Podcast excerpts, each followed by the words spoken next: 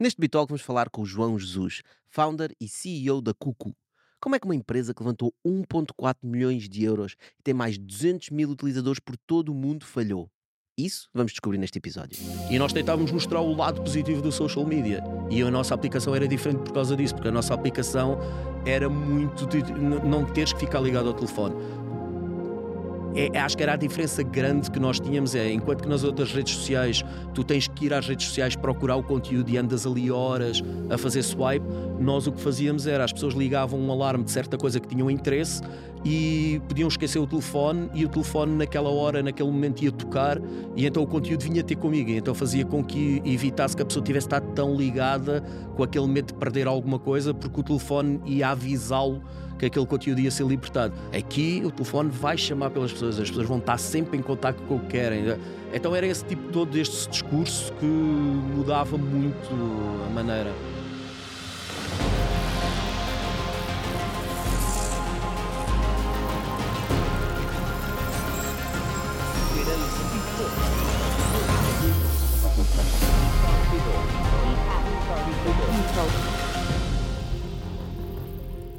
Vamos lá, João. Conta-nos lá o que é que aconteceu com o Pel, não é? O Pel. O Pel, que era um amigo teu e que foi viver para uma casa. Alugaste-lhe uma casa, não é verdade? Sim, eh, na altura eu estava a trabalhar como professor na ETIC, que era algo que eu nunca pensei na minha vida fazer, que eu sou a pessoa com menos paciência para explicar as coisas a, às pessoas, mas estava, estava como professor e conheci um, um rapaz que estava a tirar um curso na ETIC na altura estava a precisar de alugar um quarto, ele estava a precisar de um quarto e então aluguei-lhe um quarto e foi, e foi assim que tudo foi começou. Foi o início de uma longa jornada, não é? Exatamente, foi algo que nunca estava à espera que acontecesse, mas, mas foi interessante. Mas acho que é interessante vermos que uh, muitas startups e muitas empresas nascem, não é? Com uhum. aquele momento de eureka. Uhum. É? E vocês tinham uma motivação que era, vocês precisavam de acordar o pelo. Ele não é. acordava, tinha dificuldade em sair da cama, saía mal-humorado Uh, e foi aí que vocês tiveram a ideia para Sim, foi uma combinação, foi uma combinação de coisas. Isso, isso foi uma das, das coisas principais, começou na brincadeira. Depois também havia a minha parte mais pessoal, que as minhas filhas tinham se mudado para a Inglaterra. Eu sentia muito aquela falta de poder acordar com elas de manhã, de poder partilhar aqueles momentos. E então foi aí que começou conversas, começou nós à procura de uma solução. E foi assim que nasceu também o nosso, o nosso projeto. Então o que é que nasceu nessa altura? O que é que vocês pensaram? Nós precisamos de acordar o peu, preciso falar com as minhas filhas. Sim. Qual era o conceito? Na altura, na altura era uma coisa muito simples. Era um alarme, uh, como, como nós temos no telefone, que toda a gente tem no telefone, mas que quando disparasse tinha que disparar com alguma coisa que não fosse aborrecido, que não fosse algo que nós quiséssemos desligar imediatamente. Então nós começamos a pensar, então se nós tivermos um alarme que quando dispara Uh, em vez de ser aquele barulho irritante que eu depois desligo e acabou, se eu clicar num botão e libertar algo que seja interessante, Uh, e foi assim que nasceu, era, essa, era esse o conceito que pudesse, inicial. Que pudesse ser partilhável, não é? Sim, que pudesse ser partilhável, que nós pudéssemos, por exemplo, criar um. Eu podia criar um alarme com as minhas filhas, as minhas filhas, quando o alarme disparava, uh, tinham um vídeo meu ou tinham um vídeo delas, tínhamos o que nós quiséssemos e era partilhado. E depois também tinha uma parte de gamificação, que era super engraçado, que era nós conseguíamos ver quem eram as primeiras pessoas a desligar o alarme. Então, se nós tivéssemos um alarme com 10 pessoas, nós podíamos dizer: olha, a última pessoa a abrir este alarme vai pagar o pequeno almoço.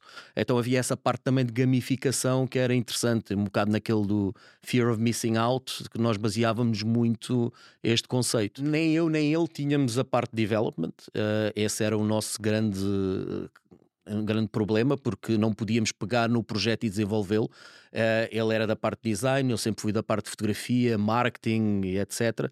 Então nós não tínhamos essa parte. Então, ao início, quando pensamos nisso, era uma ideia engraçada, mas não sabíamos muito bem como é que íamos executar. Foi à medida que fomos desenvolvendo a ideia que também soubemos que havia um investidor eh, que estava a viver na, na, Quinta do Lago e que estava reformado e que alguém nos tinha dito: Ah, ele já investiu em várias coisas na Inglaterra.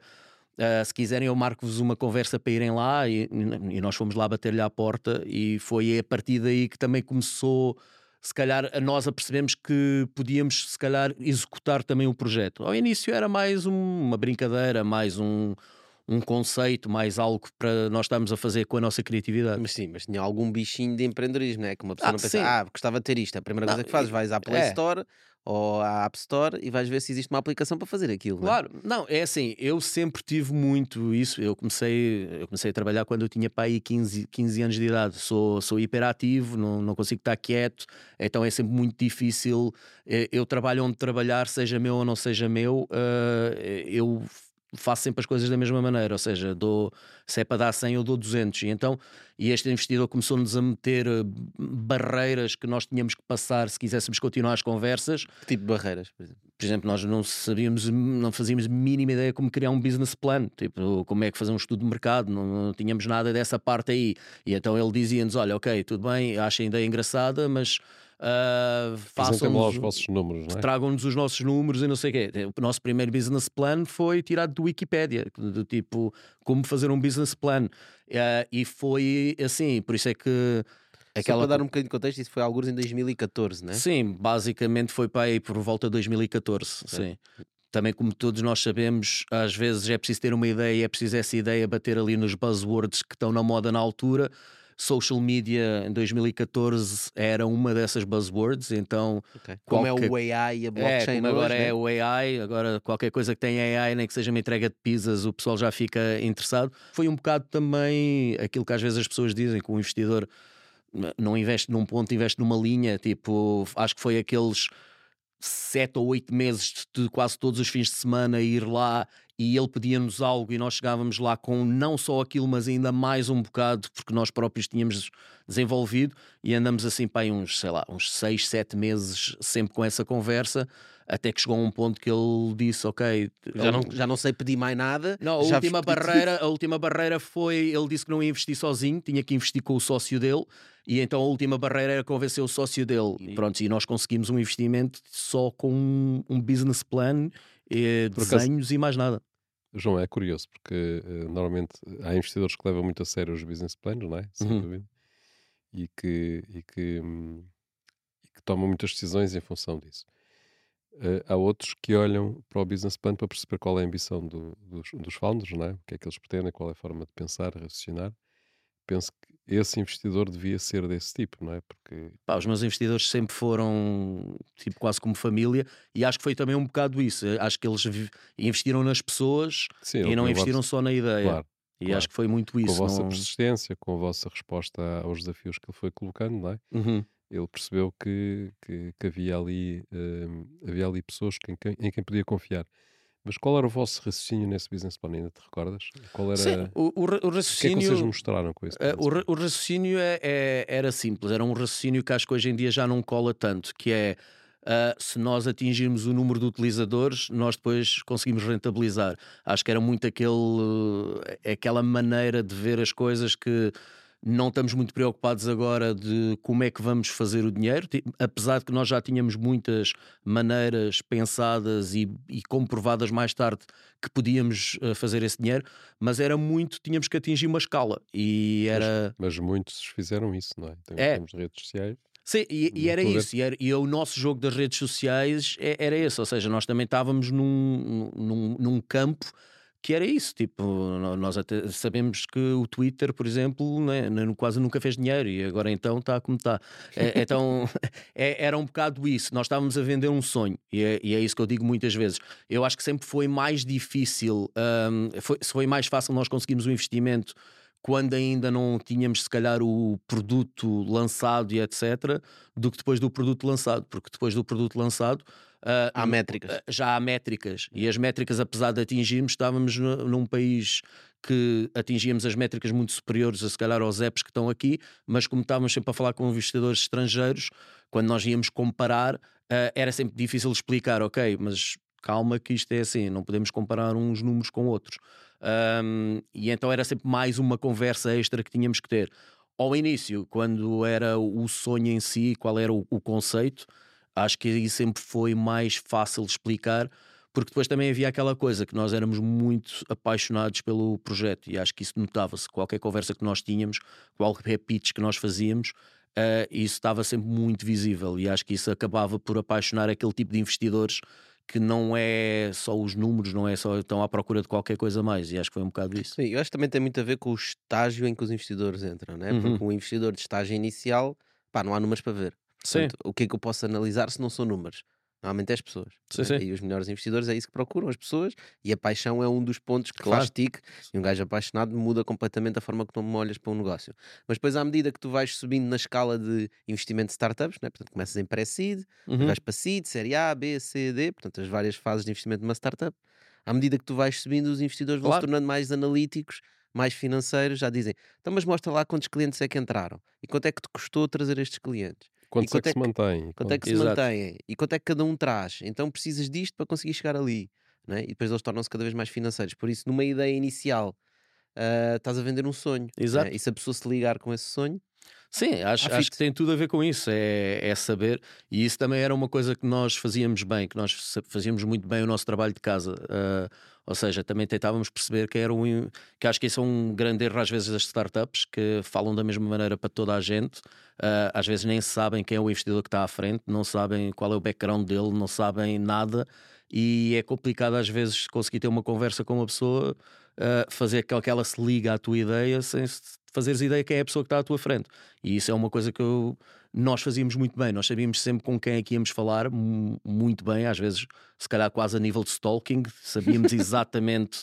Ah, ou seja, por exemplo, ou se seja, nós íamos. seguir o gajo durante uma semana antes de ir falar Sim, por exemplo, nós, em- se nós fôssemos fazer uma demonstração do nosso produto e tivéssemos a dar, por exemplo, um dos clientes que nós já tínhamos cá em Portugal era o Benfica, mas se calhar se fôssemos falar com um clube, de- eh, fôssemos falar com um investidor estrangeiro e ter lá o Benfica não era exatamente a mesma coisa do que, por exemplo, ter um Chelsea, porque sabíamos que ele era sócio do Chelsea, via todos os jogos do Chelsea, e então nós adaptávamos as nossas apresentações, as nossas demonstrações para o que aquela pessoa, quando fosse ver o alarme, ela ia tipo ver, ah, este é o meu clube. E, e- Ah, e isso era... é muito interessante. Portanto, estás é- a dizer, é, imagina que eu tenho um, um deck, né? Exato. onde eu apresento a minha empresa e há um dos slides onde eu mostro um exemplo de como a apl- a aplicação funciona. Exato, Tu sabendo quem é o investidor, colocas lá naquele exemplo algo com que ele se relacione emocional, exatamente. emocionalmente. Tem que ser alguma coisa que, que seja mais fácil para ele perceber como é que ele ia utilizar aquilo todos os dias. Porque se tiveres um exemplo que ele pensa assim, pá, isso não me interessa para nada, tipo, não, Uhum. é mais difícil ele conectar-se. Então, por exemplo, os nossos decks eram sempre adaptados para cada um dos investidores. Pois é, o João Jesus gosta de fazer stalking de investidores e nós no Bitalk queremos fazer stalking dos nossos ouvintes. Se conheces alguém que ainda não conhece o Bitalk, tens que partilhar com eles este episódio. Nós adaptávamos todo o tipo de coisa. Por exemplo, imagina, investidores que nós tipo, sabíamos que estavam mais ligados aos números, nós tínhamos muitos mais slides onde mostrava as métricas, onde mostrava tudo. Outros, por exemplo, que eram investidores que nós sabíamos à partida que estavam ligados muito, por exemplo, à parte mais filantrópica, que queriam saber como é que aquilo ia melhorar o mundo. Porque havia muitas pessoas que às vezes tipo, queriam investir em social media, mas que depois estavam ali um bocado porque o social media ao mesmo tempo tinham filhos que estão sempre ligados ao telefone. Tivemos conversas com alguns investidores disto: pá, tem um filho que está sempre ligado ao telefone, e nós tentávamos mostrar o lado positivo do social media. E a nossa aplicação era diferente por causa disso, porque a nossa aplicação era muito de não teres que ficar ligado ao telefone. É, acho que era a diferença grande que nós tínhamos é, enquanto que nas outras redes sociais tu tens que ir às redes sociais procurar o conteúdo e andas ali horas a fazer swipe, nós o que fazíamos era as pessoas ligavam um alarme de certa coisa que tinham interesse e podiam esquecer o telefone e o telefone naquela hora, naquele momento ia tocar e então o conteúdo vinha ter comigo, e então fazia com que evitasse que a pessoa tivesse estado tão ligada com aquele medo de perder alguma coisa porque o telefone ia avisá-lo que aquele conteúdo ia ser libertado. E essa, por exemplo, era uma maneira que nós vendíamos. ah, Que mas, é mais saudável, não é uma rede mas, por exemplo, mais mas se calhar para outros investidores isso não era bom, porque é assim, o que lhes interessa é que as Olhos pessoas no estejam ecrã. coladas no ecrã. E então, se calhar, essa parte aí, quando nós íamos falar com esses investidores, nós já hum, falávamos de outra forma, tipo, já, já, já fal... o, o discurso já não era ai, as pessoas não vão estar ligadas ao telefone tantas vezes, eu sei, não, era aqui o telefone vai chamar pelas pessoas, as pessoas vão estar sempre em contato com o que querem. Então era esse tipo todo deste discurso que mudava muito a maneira. Então acho que era um bocado isso. Nós, por exemplo, nós tínhamos muito aquela coisa de não tentar eh, atirar para todo o lado. Era eh, por exemplo, no Web Summit, toda a gente vai para o Web Summit e é, ai, vamos falar com o máximo de pessoas possíveis, não sei. Nós tínhamos os nossos alvos super, tipo, sabíamos exatamente quem eram as pessoas que queríamos falar, Uh, e, e, eram essas pessoas que queríamos falar. E depois é assim, como é óbvio, não recusamos uma conversa de, como nós estamos a ter aqui. Agora, estar a ter uma conversa de investidores sem ter qualquer noção de quem é aquela pessoa e nós sabemos que um mau investidor pode trazer, pode, pode destruir uma empresa. Uh, então era muito importante para nós termos essa, essa visão e isso era algo que nós fazíamos muito e, e não, era, não era uma parte divertida, principalmente para tanto eu como o meu sócio que vimos de uma parte mais criativa, que gostamos de criar e etc.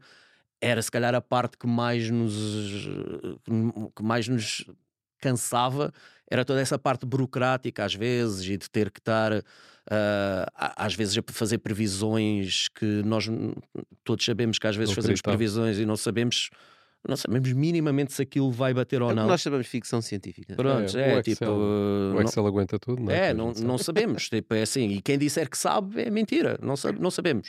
E, e, essa parte era a parte que gostava mais, mas uh, acho que é super necessário e acho que é assim. Porquê é que tu não pensaste em ter uh, um founder também na área tecnológica? Nós, quando começamos o Cook, éramos quatro founders. Okay. E tínhamos um founder que era, que era de IT, uh, mas não era de, de, de, aplicações, era mais, estamos a falar HTMLs e coisas do okay. género. Okay. mas era um bocado isso, nós tínhamos essa parte de IT de suporte mas nunca também nunca foi significativo Portanto, para o nível que precisávamos chegar. A opção que tiveram foi ir para a Índia. Exato. Contratar indiano. Nós tentamos cá ainda, ainda tivemos cá a coisa, só que na altura, para já, o empreendedorismo não é o que era agora. Ainda era um bocado visto, um bocado como uma coisa, sei lá, era um bocado piada quase. E, e era ridículo. É assim, imagina, nós pedíamos um, nós pedíamos um, um, orçamento, orçamento e eu pedi o orçamento à Índia, eu tinha o orçamento no dia a seguir, fosse do que fosse, tipo, perguntasse o que perguntasse, eles davam um orçamento no dia a seguir, pronto para, para assinar e coisa. Eu pedia um orçamento cá, levavam-me às vezes duas semanas, e quando vinha o orçamento, parecia quase aquela coisa do, do pasteleiro que vinha tipo um número, não vinha detalhado, não vinha a dizer o que é que era, não vinha nada, coisa. Uh, nós pedíamos orçamentos ainda numa fase que estávamos para fechar o investimento, mas precisávamos de valores para fechar o investimento, saber. E as pessoas diziam, pá, mas vocês acham que vão conseguir o investimento? Vale a pena estarmos a perder tempo em fazer. Chegaram a dizer isto de cara, tipo, a dizer, mas vocês não têm o investimento, tipo, acham que vale a pena estarmos aqui a perder tempo a fazer isto e não sei o quê.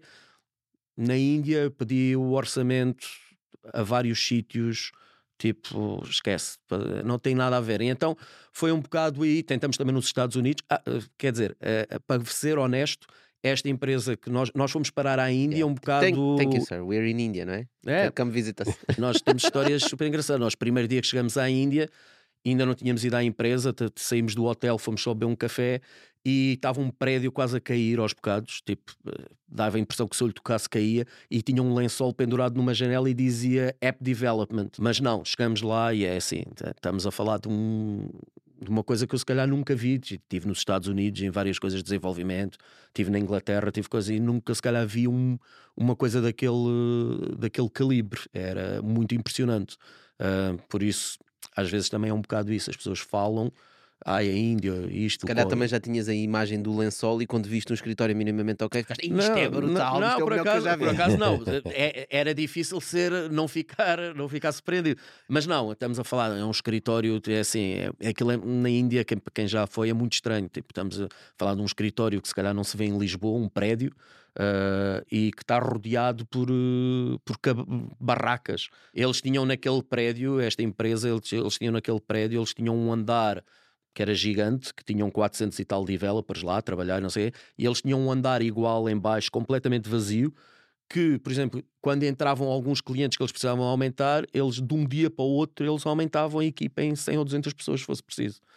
Por isso é, é a escala que Eles está a ver. Ainda tem muito, muito talento, não é? Tem. São muitas, muitas pessoas para começar, não é? E depois formam muita gente. E, formam muita, muita gente e formam de uma maneira, por exemplo, é, esse meu co-founder, que era da parte tecnológica, ele também foi para a Índia na primeira vez connosco e, e ele estava a dizer: Olha, já que vou estar aqui na Índia, vamos estar aqui uns oito meses, eu se calhar vou tirar aqui um curso de development, porque eles falam todos em inglês, por isso vou tirar aqui um curso de development mais virado para apps e etc. É, ele foi um, um dia E depois nunca mais lá foi, porque aquilo é assim: eles não têm computadores, estão a aprender código sem computadores, têm um computador para 100 pessoas que estavam lá. Uh, Imagina, eles estão a aprender código, eles fazem código no, no papel e depois têm um computador, porque eles não têm dinheiro para ter computador, têm um computador e vão em fila, cada um mete lá o código que fez para experimentar se funcionou ou não. E, e, é, e é assim que eles aprendem, ou seja, aquilo lá, se tu quiseres mesmo aprender e ser development, tens de ter muita vontade para ser. E acho que é aí que há a grande diferença aqui. É, aqui as pessoas vão à universidade, fazem o código, depois vão beber uns copos, depois estão de ressaca no dia a seguir, depois estão não sei o quê, e andam 3, 4 anos para tirar um curso lá. Ou tu és developer e consegues sustentar a tua família, ou há muito poucas oportunidades. E então eles trabalham dia e noite. Tipo, é, uhum. é uma coisa muito, muito impressionante. Muito interessante. É... Mas olha, eu queria te perguntar uma coisa. Uh, o facto de vocês terem uma terceira parte a desenvolver, isso depois não dificultou muito o vosso percurso? Não dificultou porque nós tínhamos, nós não era bem uma terceira parte. O que nós fizemos, e isso foi uma condição que nós sempre coisa, nós tínhamos uma equipa que era só nossa. Eles não, aquela minha equipa não trabalhava para mais ninguém. A única diferença é que eles, em vez de estarem num escritório cá, estavam num escritório lá na Índia. Uhum. Então aquelas pessoas eram as pessoas que tiveram connosco desde o do primeiro dia. Quantas pessoas é que uh, a falar? É assim, dependia sempre nas alturas uh, que nós estávamos de desenvolvimento. Quando nós estávamos, por exemplo, a desenvolver novas features, chegamos a ter, uh, e isso também aprendemos muito a dar a cabeça, a cabeça na parede, porque nós, por exemplo, começamos logo para desenvolver para Android e iOS ao mesmo tempo, que foi a maior burrada que, que fizemos. Porquê? Porque cada vez que nós tinha, encontrávamos problemas no coisa, nós tínhamos pagar duas equipas de desenvolvimento, porque um, tínhamos uma equipa de Android e uma equipa de iOS e estávamos a desenvolver, metíamos o app no mercado, sentíamos algumas coisas que precisasse mudar. Se eu só tivesse uma versão, eu só precisava de mudar uma, tinha duas, tinha que estar. Então, em termos de investimento, foi muito mais investimento necessário. Uhum. Uh, hoje em dia já não fazia isso. Mas nós chegávamos a ter 12, 14 pessoas, tipo, nas, nas duas equipas. Uh, e depois, às vezes, quando tínhamos, por exemplo, quando quisemos lançar para a Apple Watch, uh, precisávamos porque a Apple estava a ajudar a destacar os apps que conseguissem ter logo a Apple Watch. Então, por exemplo, como estávamos com pressa, pusemos uma equipa maior uh, para, para conseguir ter o app de, a tempo. Uh, então havia sempre ali um fluxo, mas tipo ali equipa fixa tínhamos cerca de 8 pessoas. Uhum. Portanto, uhum. depois nos, nos, anos seguintes, uh, vocês primeiro levantaram mais dinheiro, uh, levantaram várias rondas de investimento, três, se não me engano, não é? foi três. Três. Fartaram-se de ganhar prémios. Uhum. Eu estive a ver, tentar contar os prémios, já me esqueci do número, eram tantos prémios, né? Sim, não, foi. foi Saiu nas revistas, ganhavam os prémios de aceleração, é. não é? O que é que aconteceu? O que é que correu mal? O que é que correu mal? Primeiro, uh, um bocado isso. Era nós estávamos a aprender à medida que estávamos a andar. Ou seja, não tínhamos não tínhamos a experiência que, por exemplo, hoje em dia, se calhar, uh, fazíamos as coisas de uma maneira muito diferente. Isso significa o quê? Que gastaram dinheiro em gastamos coisas que não dinheiro, ter gasto? Gastamos dinheiro em coisas que não devíamos ter gasto. Uh, fizemos um, um estávamos, acho que a confiança, tipo, demais, uh, acho que foi o problema também, por causa também de tantos prémios que ganhamos, não sei o quê, nós tínhamos a certeza que o app, assim que saísse para o mercado, iria. Então nós também esticamos muitas. Uh, era, eu e o meu sócio esticamos muito. Então, por exemplo, nós lançamos o app. Fizemos demasiadas, fizeram demasiadas features, é isso? É, fizemos demasiadas features. Acho que o uhum. app tinha que ser mais simples, mas era aquela coisa sempre de, de olharmos para o nosso bebê e dizer assim: é pá, isso não podemos tirar, meu, isso aí não. Tipo, ai, aquilo também não. Então tínhamos demasiadas features e depois também fizemos um lançamento, por exemplo, uma coisa que nós nunca, que só sentimos depois uh, no terreno, é, aquilo era um app que funcionava com horários, era um app que funcionava com relógios, era um app que tinha coisa. E então e nós, fazemos, nós fizemos um lançamento worldwide, uh, e então nós tínhamos muitos utilizadores ativos mas, por exemplo, tínhamos utilizadores nos Estados Unidos, tínhamos utilizadores na Índia, tínhamos utilizadores na Austrália. Tínhamos mas chegaram a ter mais de 50 mil utilizadores. Sim, nós, bem mais. Houve uma altura que chegamos a quase até aos 100 mil depois. Coisa. Mas, Portanto, mas, a de uma, de uma... mas estamos a falar, de, por exemplo, se nós tivéssemos 100 mil em Portugal, ou 100 mil, sei lá, no Brasil, ou 100 mil coisas, era uma comunidade de grande forte. Porquê? Porque vamos fazer um alarme para acordar. Ah, mais hora, menos hora. Claro que há uma pessoa que acorda mais aquilo anda ali mais ou menos. Mas, por exemplo, quando nós temos 3 mil num país, 4 mil noutro país, 5 mil noutro país, etc., que os horários são completamente diferentes, a comunidade estava muito mais dispersa. Mas porquê é que tu chamas isso comunidade? Porque era uma comunidade, porque o, para quem utilizou as pessoas convidavam-se umas às outras para os as alarmes. pessoas, por exemplo, o alarme do Benfica, o alarme do Benfica tinha 1200 pessoas que todos os dias de manhã acordavam com o hino do Benfica. Tipo, o, o, o, alarme tocava e a pessoa abria a coisa e tinha o hino do Benfica. E era. E à medida. Isso fazia e... as pessoas acordar bem dispostas, é? Sim, pelos vistos, pelos vistos sim. Algum, havia dias. Pronto. Uh, e aquilo depois abriu um chat room, as pessoas podiam todas falar umas com as outras, ou seja, tinha uma comunidade. Aquilo era uma comunidade que estava a partilhar aquele momento, fosse do que fosse, fosse do vídeo do coisa, por exemplo, tinha vídeos dos jogadores que quando o, o alarme disparava de manhã tinha o jogador a dizer como é que, o que é que ele fazia de treino e etc. E então estava uma comunidade inteira ali a conviver. Era tipo microcomunidades. Era é? microcomunidades. Era muito. Se nós olharmos, por exemplo, para aqueles grupos de Facebook, que é a única coisa que se calhar ainda funciona no Facebook, Tipo, era muito aquilo, as pessoas estavam dentro de, um, de certas comunidades que eles tinham interesse. Uh, por exemplo, quando era para, para, os jogos, vias muitas pessoas a dizer assim: Olha, eu vou para o jogo, quem é que me dá boleia? Não sei o quê. Era uma comunidade muito. Só que depois havia isso. Se nós tivéssemos ali uma comunidade de 100 mil pessoas num país, um, era uma coisa completamente diferente. E não, nós estávamos muito dispersos. E depois era aquilo, a partir do momento que nós lançamos para o mundo inteiro e tínhamos 5 mil pessoas, por exemplo, nos Estados Unidos. Foi se calhar um erro nosso não dizer assim: meu, temos 5 mil pessoas, mas esquece, vamos, vamos eliminar essas pessoas, vamos deixar de coisas, porque não vale a pena. E, e então, mas porquê que não vale a pena? Qual era o problema da descentralização? Tinha a ver problema, com é, a problema vossa força assim, com as marcas? O problema, o problema tinha a ver com a força das, com as marcas, uh, aumentava-nos muito os nossos preços de servidores tivemos muito apoio da Amazon, deram-nos muito dinheiro em servidores. A, a, melhor coisa que nós fizemos, tipo, no, no Cook, se eu tiver de dizer assim, qual foi a, a ideia mais genial que tiveste, nós tínhamos a aplicação uh, e havia algumas coisas que não funcionavam bem. E nós tínhamos os developers a dar feedback, tínhamos montes de pessoas a dar feedback. E houve um dia que eu, eu costumava, estava lá na, na Startup Lisboa, e eu todos os dias antes de ir para a Startup, para a startup Lisboa ia para o, para o Starbucks, ia beber um café todos os dias, vinha, ia beber um café ao Starbucks e depois ia para a Startup Lisboa. E houve um dia que eu pensei assim: meu, está aqui sempre tanta gente, e se eu pagar um café que é uma pessoa estranha para olhar para a minha aplicação, tipo, sem saber o que é que é e dar-me feedback? E eu comecei a fazer isso todos os dias. Todos os dias eu pagava um café a uma pessoa estranha e a pessoa dava-me coisa. E foi os melhores feedbacks que nós tivemos na nossa vida. Uhum. Nós tínhamos um botão que era de uma função para, para fazer um alarme recorrente e que eu lembro-me disto. Aquele botão, tipo, ninguém clicava naquela porcaria. Tipo, ninguém clicava. E nós, e nós estávamos super convencidos que é, não, porque ninguém, ninguém quer, quer. Ninguém quer criar um alarme recorrente. E eu comecei a fazer isto do Starbucks e ninguém clicava no botão. E eu disse assim: então, mas olha, e esse botão aí? Você não lhe interessava ter coisa? E ele. Ah, é que esse botão está tão apagadinho, eu pensei que estava desativado, pensei que eu tinha que fazer qualquer coisa para o ativar.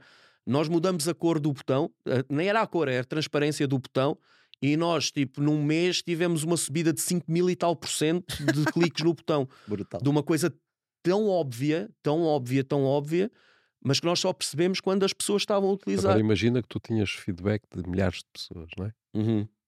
É, é tipo, é a, questão, a questão é essa, tipo, nós começamos a perceber uh, que precisávamos ter feedback de, de, de, de, ninguém, o que nós nos apercebemos é o que agora toda a gente já fala muito, não é a ideia, é a execução. Esqueçam a ideia, nós podemos dar a ideia a 20 pessoas diferentes, há um que vai fazer aquilo pá, ser um sucesso, os outros 19 não vão chegar a lado nenhum. Por isso era isso, era a execução. E nós, na altura, uh, não tínhamos isso. Não tínhamos, tínhamos sido várias vezes convidados. Nós juntamos, nós tivemos para aí um, um ano e meio como. Uh, virtuais da Startup Lisboa, ou seja, nem nunca, virtual, tínhamos, né? nem nunca tínhamos ido lá, nem nada, porque era muito aquela coisa, ah, não, não nos vamos coisas. A partir do momento que começamos a ir para a, para a Startup Lisboa, começamos a falar com outros founders, começamos a ver tipo, ah, é aquele problema que eu cometi idiota, já este fez há uns seis meses atrás, que se calhar se ele me tivesse dito eu já não o fazia.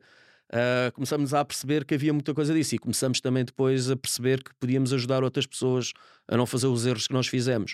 Uh, e então foi um bocado isso aí que também fez a mudança. Mas depois é, acho que o problema maior quando nós perguntamos o que é que aconteceu, nós ainda há pouco tempo e nós ainda nem, ainda nem anunciamos uh, o final do Cuco, mas vamos anunciar em breve. Uh, porque nós tivemos há pouco tempo já com um contrato assinado para termos um investimento gigantesco no Cuco. Uh, e que depois, mais uma vez, já com os advogados, já com due diligence feito, já tudo aprovado, caiu durante a pandemia, caiu isso. Uh, e acho que foi, também foi um bocado aí tipo, que nós começamos a tipo, se calhar já não temos a mesma paixão, já não temos a mesma dedicação, porque depois começamos a fazer outras coisas, começamos a meter-nos em coisas que nos davam mais prazer, uh, da parte criativa, por exemplo. Fiquei como diretor de, de criativo de, de várias agências internacionais, onde eu, neste momento, estou a fazer aquilo que eu gosto, que é ter ideias para marcas como a Nike, Google e etc. E que ali já estava um bocado limitado, porque eu ia estar sempre a precisar de, de ir levantar rondas, e eu sei disso.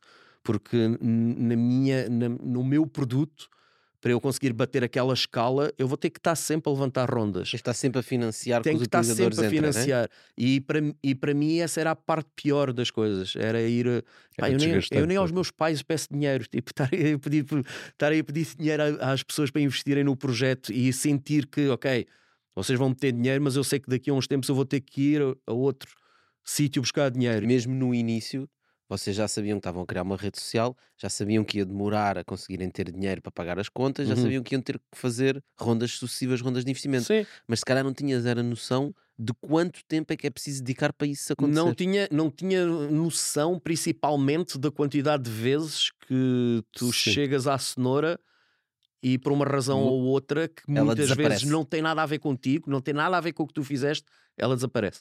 Num projeto desse tipo que não tem que tem um modelo de negócio que é ganhar escala a todo o custo, não é? Epá, isso é um trabalho full time, pá. É. Arranjar dinheiro é um, é um trabalho full time. Não, é, tipo... É, é muito é, desgastante. É, só que, por exemplo, o que me aconteceu várias vezes, eu, eu, eu, eu tenho um problema grande, que é, é, eu para conseguir delegar alguma coisa a alguém, é, eu tenho que confiar muito nessa pessoa. Porque... Então não delegas em ninguém. Eu delego, mas é aquilo. Por exemplo, eu como meu sócio confio 100% qualquer coisa que eu tenha que passar para ele a nível de design, a nível da parte criativa e etc., eu estou completamente à vontade. O que é que nos aconteceu? Várias vezes nós tivemos pessoas para angariar dinheiro para nós.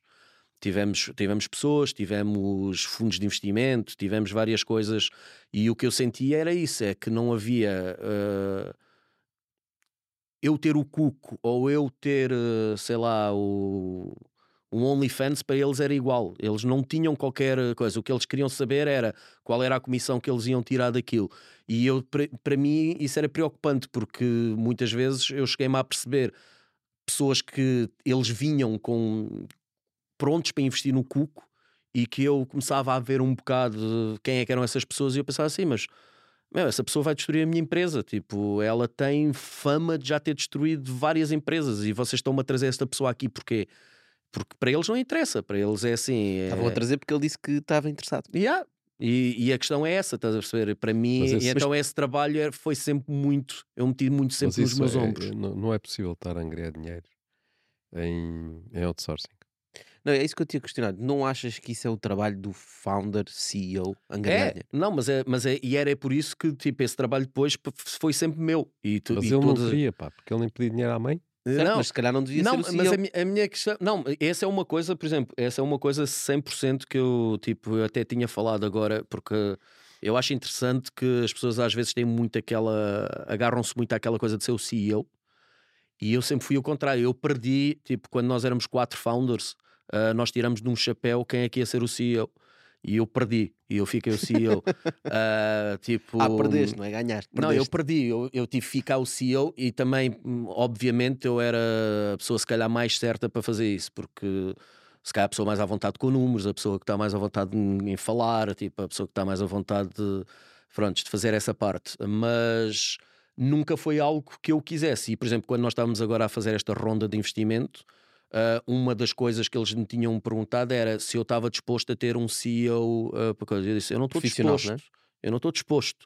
eu eu eu estou atrás dele 100%. Tipo, eu eu eu quero, né? Eu quero. Eu, eu até pode ser uma condição ter encarnação CEO para aqui, porque eu tipo a parte se calhar de representar a empresa, uh, tipo de ser a cara da empresa, uh, de vender o sonho, eu sou a pessoa certa.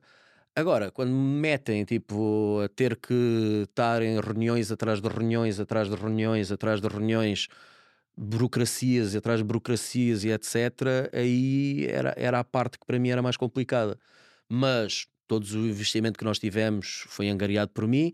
Agora, quando nós começamos a chegar a um ponto que precisávamos de um investimento muito maior, e precisávamos de um investimento que se calhar aqui em Portugal ia ser complicado. Vocês chegaram a angariar um, mais de um Nós tivemos 1.3 quase, tipo de 1.3 milhões de, de investimento. Não é só é um bom exemplo para as founders. Quando? É? Quando?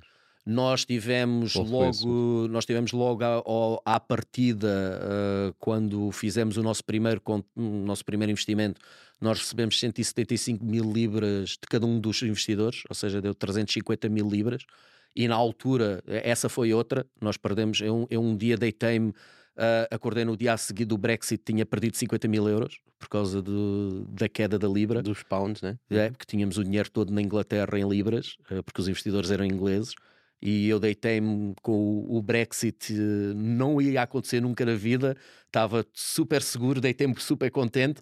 Quando acordei no dia a seguir, tipo, tinha passado e fomos, e a moeda de coisa, perdemos 50 mil euros num, assim, numas horas. Um, mas nós tivemos 300, 350 mil uh, libras na altura e a libra estava muito forte na altura, em, estamos a falar já em 2014. Uh, depois nós tínhamos um, os targets que se nós atingíssemos, cada um deles ia pôr mais 125 mil libras nos mesmos investidores. Ou seja, nós no total ali tivemos cerca de 600 mil libras daqueles dois investidores uh, de início. Isto foi num espaço de um ano e meio, dois anos, porque tínhamos vários targets que tínhamos que atingir, atingimos sempre todos, um, até mais. Uh, e então entrou e depois. Então, e como é que estava estruturado o investimento já agora? Só por curiosidade no início. Nós tínhamos... Era através de equity? Era através de equity, foi sempre tudo através de equity. Nós tínhamos uma. Nós, nós criamos uma empresa uh, que era nós e mais os investidores, e depois essa empresa tinha 100% do, do cuco, e depois todos os investidores que entraram a seguir eles compravam uma parte do Cuca, ou seja, nós ficávamos aquela empresa que era para ser mais fácil, nós temos sempre uh, o poder de decisão porque assim a diluição que nós tínhamos dentro daquela empresa não era. Não, se, se, aqueles investidores quisessem se juntar aos outros contra nós, era mais difícil, dificultava o caso. Eles estavam é, no mesmo barco que vocês, eles estavam no mesmo barco novos, é, entravam e, no cuco diretamente. Exato, diretamente no cuco, então nós estávamos divididos assim. Isso porque deram muita equity aos investidores iniciais? Não, até, até eu, eu até, muito sinceramente, até acho que, que nós conseguimos fazer, nós, por exemplo, nós conseguimos 600 mil libras e eles tinham 7,5% cada um. Uau! Tipo, tipo, Portanto, 15% por, 6, por 700 mil. 600 mil. O que nós conseguimos ali foi muito porque eles acreditaram em nós e acho que depois, tipo, sempre e porque o reinvestimento. Eles tinham consciência que vocês tinham que levantar muito dinheiro. Exato. Futuro. Sim, é, não, e, e era isso. Isso foi sempre uma coisa. fazer. Não, isso foi sempre uma coisa que, tipo, eu desde o princípio eu tinha a noção disso e eu disse-lhes a eles sempre: olha, é assim, nós. Mas fora deles, o que é que tu levantaste? Fora deles, depois levantamos mais 400 mil, 400 eh, mil euros uh, de uns investidores portugueses. Uh, e depois tivemos mais cerca de 300 mil euros que foram dos nossos investidores iniciais e destes novos investidores que fizeram, que reinvestiram outra vez na empresa. Uhum. uhum. E depois ainda tivemos mais umas coisas, porque assim na Inglaterra é maravilhoso porque ainda recebemos, nós tivemos 1.3 milhões de investimento, mas em dinheiro ainda tivemos para ficar mais de 200 mil porque recebíamos muito do R&D, recebíamos muito do que nós investíamos em desenvolvimento, recebíamos muito de volta de, da Inglaterra, isso era também uma das razões que estávamos tipo com a empresa na Inglaterra, Uh, então também depois íamos tendo alguns benefícios, dinheiro que nos voltava, que nós gastávamos em, em, desenvolvimento, que voltava para a empresa. Ok. E porquê que vocês, depois de levantarem esse dinheiro todo, não é? Estarem com tantos utilizadores, começaste a dispersar, tu falaste porque já não era bem aquilo que querias estar a fazer, não é? Começaste a dispersar para outras atividades. Não, nem, não isso, essas atividades já foi numa fase que nós tivemos que. Estávamos à procura do investidor. Nós, ou seja, tivemos que puxar um bocado os travões porque senão o nosso runway ia ser cada vez mais curto. Então não tinham mais dinheiro para manter a empresa. Prontos, a por funcionar. isso o que nós começamos a fazer é, é, é, é, o que nós nos começamos a perceber com muitas conversas que costumamos a ter, era que apesar de termos na altura 50 mil utilizadores ali, uh, ter aqueles 50 mil utilizadores ou não os ter uh, para eles não era muito importante, porque eles não era 50 mil que nós precisávamos ter, nós precisávamos ter 5 milhões. Então, por exemplo, nós já tínhamos comprovado que funcionava, então nós começamos a perceber que se continuássemos com a escala que estávamos a, a crescer em número de utilizadores, a nossa runway ia acabar muito rápido. Então, e nós não tínhamos ninguém na altura tipo que já tivesse interessado para investir e etc. Os nossos investidores que nós tínhamos também já não tinham o poder financeiro para entrar na escala que nós precisávamos uh, do investimento, porque nós não queríamos andar agora todas as semanas a, a angariar dinheiro. Então, então, nós, quando o nosso último round de investimento que tivemos assinado e etc., rondava os 16 milhões. Prontos, era isso que estava planeado. Era isso que estava planeado. Foi a pandemia que matou o assunto. Mas não foi a pandemia, foi uma altura que, que o social media começou a ter muitos problemas. Foi numa altura que se descobriu aquelas coisas todas também por causa do Facebook, do Cambridge Analytica, yeah, etc. Foi uma altura que de repente. Uh, social media deixou de ser social sexy. media deixou de ser aquela buzzword e começou a ser o contrário, começou a ser uma coisa que é pá, isso dá muitos problemas, dá muitas chatices e não sei o quê. E foi aí que começou a conversa. E depois é, é aquilo. O meu sócio também começou a trabalhar. Uh, Uh, e com um ordenado ótimo também, tipo na OutSystems, como head de lá de designs e etc. Começou a ficar outra vez entusiasmado com os desafios. Eu comecei também a trabalhar com, com a parte da criatividade que eu tanto gosto. E nós, tipo. Viraram de rumo. É, começou, começou a ser mais fácil se calhar dizer assim, é pá, se calhar não, mas, mas é assim. Mas isso também só aconteceu porque vocês estavam a sentir que algo não estava certo. É? Exato, não, não sem dúvida nenhuma, porque é assim, até há muito pouco tempo atrás nós sabíamos que. E eu ainda acredito muito no conceito do cuco. E, e essa é uma coisa que eu digo sempre. E nós continuamos tipo com, com tudo. Temos o código, temos tudo. Não digo que um dia se encontrar a pessoa certa que que numa conversa eu explico o que é que o Cuco faz e essa pessoa diga assim: olha, não querem reativar isso, não digo que não, mas tem que ser a pessoa certa eu tenho que sentir que vamos conseguir fazer as coisas de, de, outra forma. O que é que tu enumerarias que são os três, as três coisas que tu aprendes que não voltarias a fazer se tivesses começar o Cuco hoje? Pá, a primeira coisa, número um, era aquilo que eu estava a dizer. Acho que é, acho que é importante, acho que as pessoas não dão o, o devido valor à, à comunidade. Acho que a comunidade é a coisa mais importante. Nós Feedback, aprendemos com os erros dos outros. Uhum. Nós percebermos. Não quer dizer, e eu estou sempre a dizer isto às pessoas, não quer dizer que se, que se calhar algumas coisas, se as pessoas me tivessem dito, olha, eu já fiz isso e isso deu mal, não quer dizer que eu não fizesse a mesma. Certo. Se calhar fazia. Mas se calhar uma ou outra coisa eu não tinha feito. O segundo, eu acho que uma das coisas que nós fizemos muito mal foi eh, confiança demais. E a confiança demais veio também. Autoconfiança. É autoconfiança. E, e não só isso. E acho que foi termos dinheiro demais para começar. E isso é uma coisa que às vezes os, eh, eu digo isto a alguns investidores, a alguns eh, empreendedores, e eles acham que eu estou. Ah, sim, claro. Nós se tivéssemos tido, é é, se nós tivéssemos tido menos dinheiro, nós se calhar, por exemplo, não tínhamos lançado worldwide, tínhamos, olha, não, só temos dinheiro para lançar aqui na zona de Cascais, pronto, tipo, tínhamos, uh, ah, olha, só dava para fazer um Android ou iOS, têm que escolher. Ah, olha, vocês têm 20 features para lançar o app, não dá 20, só escolham 3. Quais são as 3 que confiam mais? Se nós tivéssemos tido menos dinheiro, uh, uhum. se calhar as coisas tinham corrido melhor. Interessante. E uma terceira coisa, tipo. Sabes, tem que ser sempre o top 3, não é? Top 5, top 3, top 10. Estou a pensar, tipo, a, a, terceira coisa acho que é.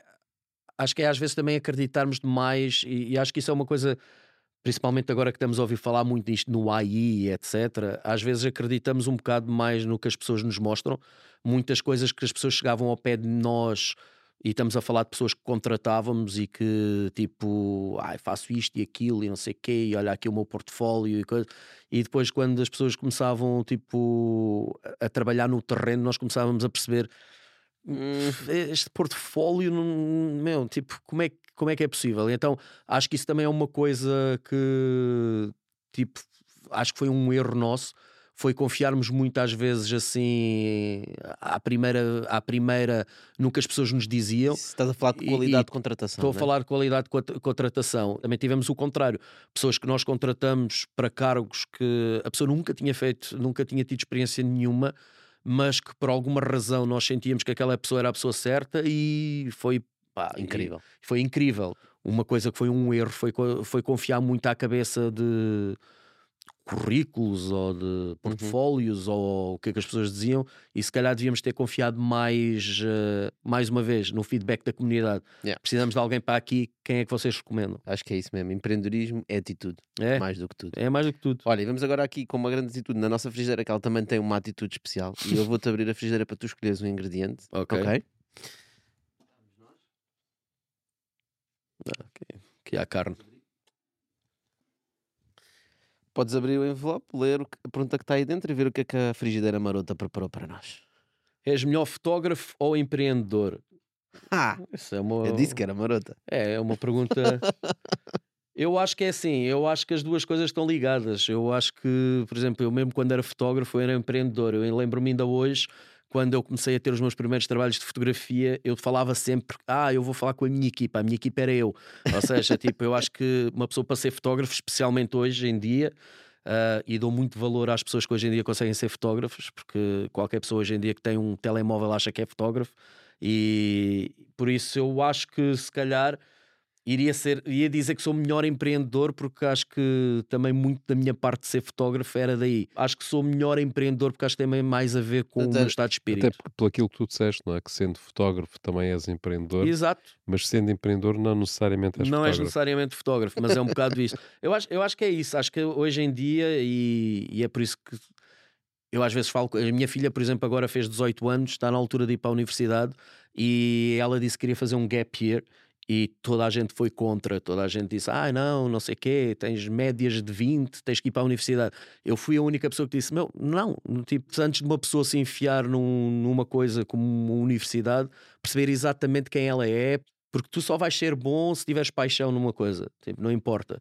E então acho que é muito importante perceber o que é que tu tens paixão na vida. E quando tens dúvidas, é melhor parares um ano, pensares, do que estares 5 anos na universidade e depois sais da universidade pensas assim, meu, não era nada isto que eu queria uhum. fazer. Olha, João, muito obrigado por teres vindo. Não, obrigado Pessoal, Obrigado a vocês também por estarem desse lado. Se aguentaram até aqui e viram a conversa até ao fim é porque tiraram valor disto. Portanto, não se esqueçam de partilhar com alguém a quem pode ser útil. Falámos de muitas coisas uh, interessantíssimas e que podem ser muito úteis para pessoas que estão a empreender e mesmo outras pessoas que estão à frente de negócios, à frente de empresas. Uh, voltamos para a semana com o próximo episódio. Obrigado. Obrigado. Obrigado, obrigado, obrigado pelo convite. Done. Bom, e continuando aqui agora numa extended version, um, sabes, então há bocado estavas a falar uh, de uma coisa que, que há pouco tempo vi, que achei muito interessante, que tinha a ver com uma pessoa que estava a falar como fazer pitches a investidores uhum. e dava exatamente o exemplo da fotografia. Okay. Então ele dizia que ele fez um teste, ele era fotógrafo também, fez um teste e fez uma página onde pôs as suas três melhores fotografias. Uhum. E as pessoas, quando iam à página, viam as fotografias e diziam: Uau, este gajo é um fotógrafo incrível. Ok? Depois ele fez o mesmo teste onde pôs as suas 10 melhores fotografias. E as pessoas quando iam à página diziam, este gajo até é bom fotógrafo. E depois fez a mesma página com as suas 50 melhores fotografias. E quando as pessoas iam à página diziam, este gajo é um fotógrafo medíocre. Uhum. Não é? Eu lembrei-me disso porque é exatamente tu estavas a falar das features. Quando tu focas em demasiada coisa e quando tu falas em demasiadas coisas, tu acabas a ser de tudo um pouco uhum. e não uhum. estás a focar naquilo que tu és melhor. Exato. E quando é um pitch, e especialmente quando se vê um pitch cheio de texto, com muitos slides, tipo 50 pitch, slides, 58 slides, um pitch que nós vimos hoje, um, epá, tu perdes-te, não é? O que é que é realmente bom? O que é que tu aprendeste nos pitches aos investidores? Portanto, tirando aquela parte que já falaste de adaptar a quem, a quem estás a falar. O, no... o que eu senti quando ao início fazia os pitches é que hum, havia partes que, que não eram o que me apaixonavam. Por exemplo, quando eu estava a falar mais dos números e coisas que não me apaixonavam tanto, e que quando eu chegava a essa parte, eu sentia que as próprias pessoas com quem eu estava a fazer pitch, eu sentia um, que, que, que, o interesse deles caía. Porquê? Porque eu não falava com a mesma paixão. Hum. E então, uma das coisas que eu sempre que eu, que eu comecei-me a perceber é que é assim: há quatro ou cinco coisas que toda a gente vai. E isto foi um, um truque que eu aprendi para fazer, por exemplo, naqueles pitches. Ai, tens 60 segundos. eu nunca falava como é que eu ia fazer dinheiro. Porquê? Porque todo o investidor no final vai perguntar: Ok, e como é que vais fazer dinheiro? Então eu já sabia que eu nos meus. Além 60... tu não sabias como ias fazer dinheiro. Não, não, mas na altura, na altura eu até já sabia. Só que eu sabia que naqueles 60 segundos, se eu fosse explicar a parte de fazer o dinheiro, se calhar havia algumas partes que não ia ter tempo para falar. Estavas a desperdiçar tempo Estava quando já sabias que a Quando eu já vinha. sabia que aquela pergunta eles iam perguntar, tipo, exatamente. Uh, coisa. que eu vejo muitas vezes, por exemplo, em pitches que temos um tempo limitado muito estar a fazer o pitch e as pessoas estão, por exemplo, a, a, falar mais delas, do background delas e etc, do que do própria ideia, do próprio o que é que vão fazer. E depois eu sentia que as pessoas, se quiserem saber quem eu sou, o meu background, elas perguntavam-me. Então eu tinha sempre essa parte que já não fazia parte dos 60 segundos, era no QA e eu podia tipo fazer isso. Mas eu acho que o que eu aprendi mais nos pitches é, é, é tipo eu acho que o pitch tem que ser natural. Eu acho que quando as pessoas estão, como vocês estavam a dizer, para já os meus pitches, eu não sei se alguma vez visto algum, mas os meus pitches eram super uh, minimalistas de design, porque o meu sócio, se eu quisesse pôr mais duas linhas de texto, o homem já tinha um ataque cardíaco. Então era muito. Nós tínhamos uh, o pitch que estava tipo, a passar no ecrã Uh, não era igual ao pitch que nós depois mandávamos para o investidor. Ou seja, era um pitch super clean, onde tinha algumas frases, algumas coisas e eu depois tinha tudo na minha cabeça. Era complementar não... ao texto que tu. Exato. Tu eu, eu depois assim. eu tinha tudo e estava super bem. Eu, eu, é assim, houve uma altura na minha vida eu conseguia te fazer o pitch de 60 segundos em, em, em qualquer sítio, porque eu fazia aquela porcaria todos os dias. Depois o pitch que mandávamos às pessoas já era um bocado diferente, já tinha mais informações. Porque não estavam-te a ouvir, né? tinham que ler um pitch. Exatamente, porque acho mas, que isso é um problema muito grande. É que verdade, é, isso que... acontece muito. Mas João, mas uh, eu estava a ouvir há bocado uhum. também sobre isso e pensei que uh, mesmo aquela questão de vocês adaptarem, tu adaptares o pitch de acordo com aquilo que era o, a pessoa a quem te dirigias, uh, se isso não, não acabava por não acabava por uh, uh, envisar um bocado o, o, sentido do pitch, em que te dava mais prazer apresentar a coisa do que propriamente uh, o, o, o, objeto em si que estavas a apresentar. Hum. Ou seja, não. se tu não davas demasiado importância à forma, em detrimento depois do conteúdo e do objetivo que tu Não, eu, eu acho que não, porque assim, o conteúdo era, era sempre o mesmo, o produto era sempre o mesmo, era a maneira como nós apresentávamos àquela pessoa, eram os exemplos que nós dávamos àquela pessoa.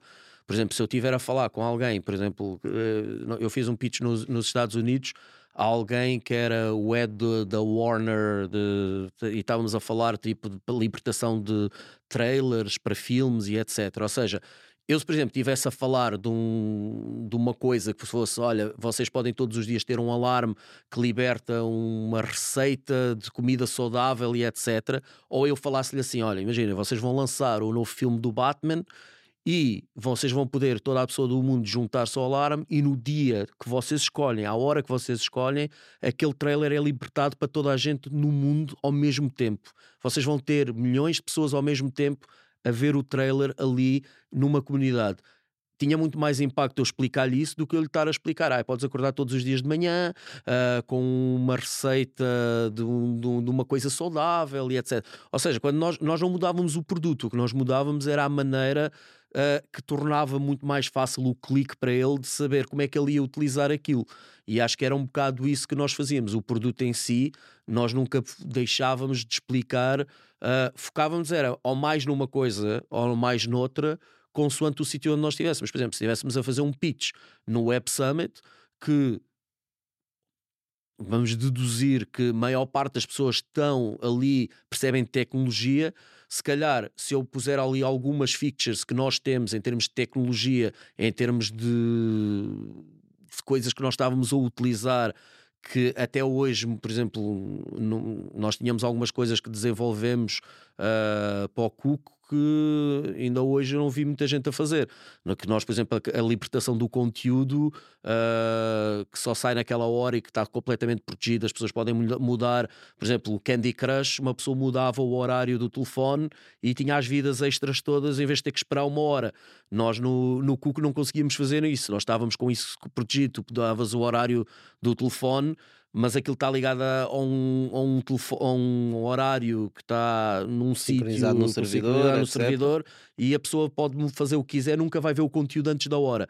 Então, por exemplo, algumas coisas dessas, nós, se calhar, num sítio como o Web Summit, se calhar referíamos. Se estivéssemos num sítio, uh, sei lá, com angel investors, que se calhar não estão tão dentro da parte da tecnologia, nós focávamos mais em outras coisas. Era um uhum. bocado adaptar o discurso a, a, com quem nós estávamos a falar, para a pessoa perceber. Não era tipo. Se calhar esquecer que estamos ali para, para vender aquele produto. Acho que era mais não, isso. nós não chegámos a falar, mas então qual era o vosso modelo de negócio? Era cobrar às marcas por esses alarmes? O nosso modelo de negócio nós tínhamos vários. Primeiro é assim: todos os alarmes que tocavam Uh, como eu tinha dito, eles tinham um sistema de gamificação e então no final do alarme, quando a pessoa desligava o alarme, aparecia um ecrã que mostrava quantos pontos tinhas ganho. Nesse ecrã havia uma publicidade.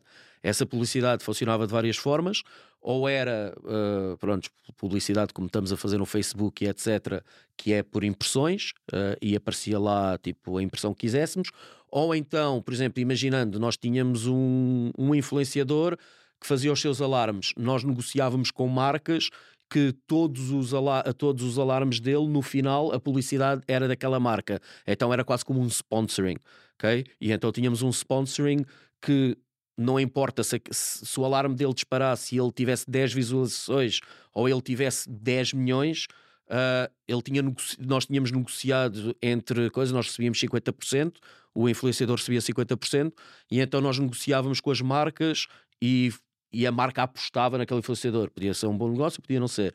Depois, outra coisa que nós também tínhamos é tínhamos add-ons, uh, skins para a aplicação, tínhamos conteúdos, por exemplo, imaginando um, uma pessoa que faz. Tínhamos, por exemplo, um, um chefe e ele uh, libertava conteúdo de receitas e era quase como um, um OnlyFans. A uhum. pessoa pagava um, dó, um dólar, cinco dólares por mês uh, e recebia aqueles alarmes que mostrava as receitas saudáveis, que dizia o que é que a pessoa devia de comer e etc. Então nós tínhamos tipo várias tipo Patreon, maneiras. Não é? Ter é, acesso é, a conteúdo exclusivo. Basicamente era isso. Era tu lembraste ter... do OnlyFans? Eu lembro-me do Patreon. Pronto, é, é logo aí ver se... significa. Pá, o OnlyFans é um, é um, um negócio incrível. aí algo... Não, é um negócio incrível, tipo, porque acho que tem ali um potencial ainda que as pessoas ainda, ainda há de chegar lá. Não é, não é só o que as pessoas pensam, tem ali muito potencial. Mas, mas era um bocado isso. Nós tínhamos ali uma parte que. A, a nossa ideia sempre era tentar com que as pessoas que estão a criar o conteúdo ganhassem tanto co, como, como nós. Depois, outra coisa que nós também tínhamos, e isso era mais com as marcas, era, por exemplo, nós podíamos procurar alarmes. Tínhamos uma, uma coisa que dizia assim: olha, eu quero um alarme para acordar às 7 da manhã fazia uma busca, apareciam-me. O que, é que há, não é? Apareciam-me 10 mil alarmes. Ao do chefe. Havia o da Nike, havia do não sei o quê, bah, bah. então viste... nós tínhamos quase como no Google, que é: queres aparecer nos três primeiros, as marcas pagavam-nos. Oh, João, mas já viste quão complexo foi a tua descrição do negócio? Não, mas, uma, mas é assim: é mais complexo porque eu estou a explicar tudo que nós já tínhamos, porque nós não começamos com isso tudo. Nós começávamos com uma coisa muito simples: o alarme dispara, no final do alarme recebes uma publicidade, e era só isso ok? Uhum. E depois, à medida que foi evoluindo, nós começamos a ter também com as conversas com as marcas, as marcas começaram a chegar ao pé de nós, por exemplo, olha, essa parte aí do, da busca e aparecer acima foi por causa do Benfica. Alguma, tinha alguma informação sobre as atividades das pessoas, o que é que elas faziam. Nós, isso, isso era uma grande vantagem que o Cuco tinha. Isso, muito sinceramente, eu acredito que foi Além por causa do disso. hábito de acordar cedo. É, eu acho que foi por causa disso que nós tivemos o, também tanto investimento, porque era, isso era uma das coisas no nosso pitch que era muito importante, era uma base de coisa. Nós, ao contrário de todas as outras redes sociais que conseguem dizer o que é que as pessoas fizeram ou estão a fazer, eh, nós conseguíamos dizer-vos o que é que as pessoas iam fazer daqui a uma semana porque nós tínhamos alarmes marcados porque a pessoa vai de férias para Paris daqui a uma semana. Então nós sabemos uma semana de antecedência que aquela pessoa vai de férias para, para Paris. Se calhar, se nós começarmos a dar eh, anúncios que sejam de Airbnb ou hotéis ou teatros em Paris, a pessoa vai estar muito mais disposta a isso. Por exemplo, outra coisa, nós sabíamos as, os horários que as pessoas, por exemplo, sabíamos o horário da pessoa, não, mas sabíamos o horário dos grupos. Uh, ah, estas pessoas aqui todos os dias ao meio-dia vão almoçar.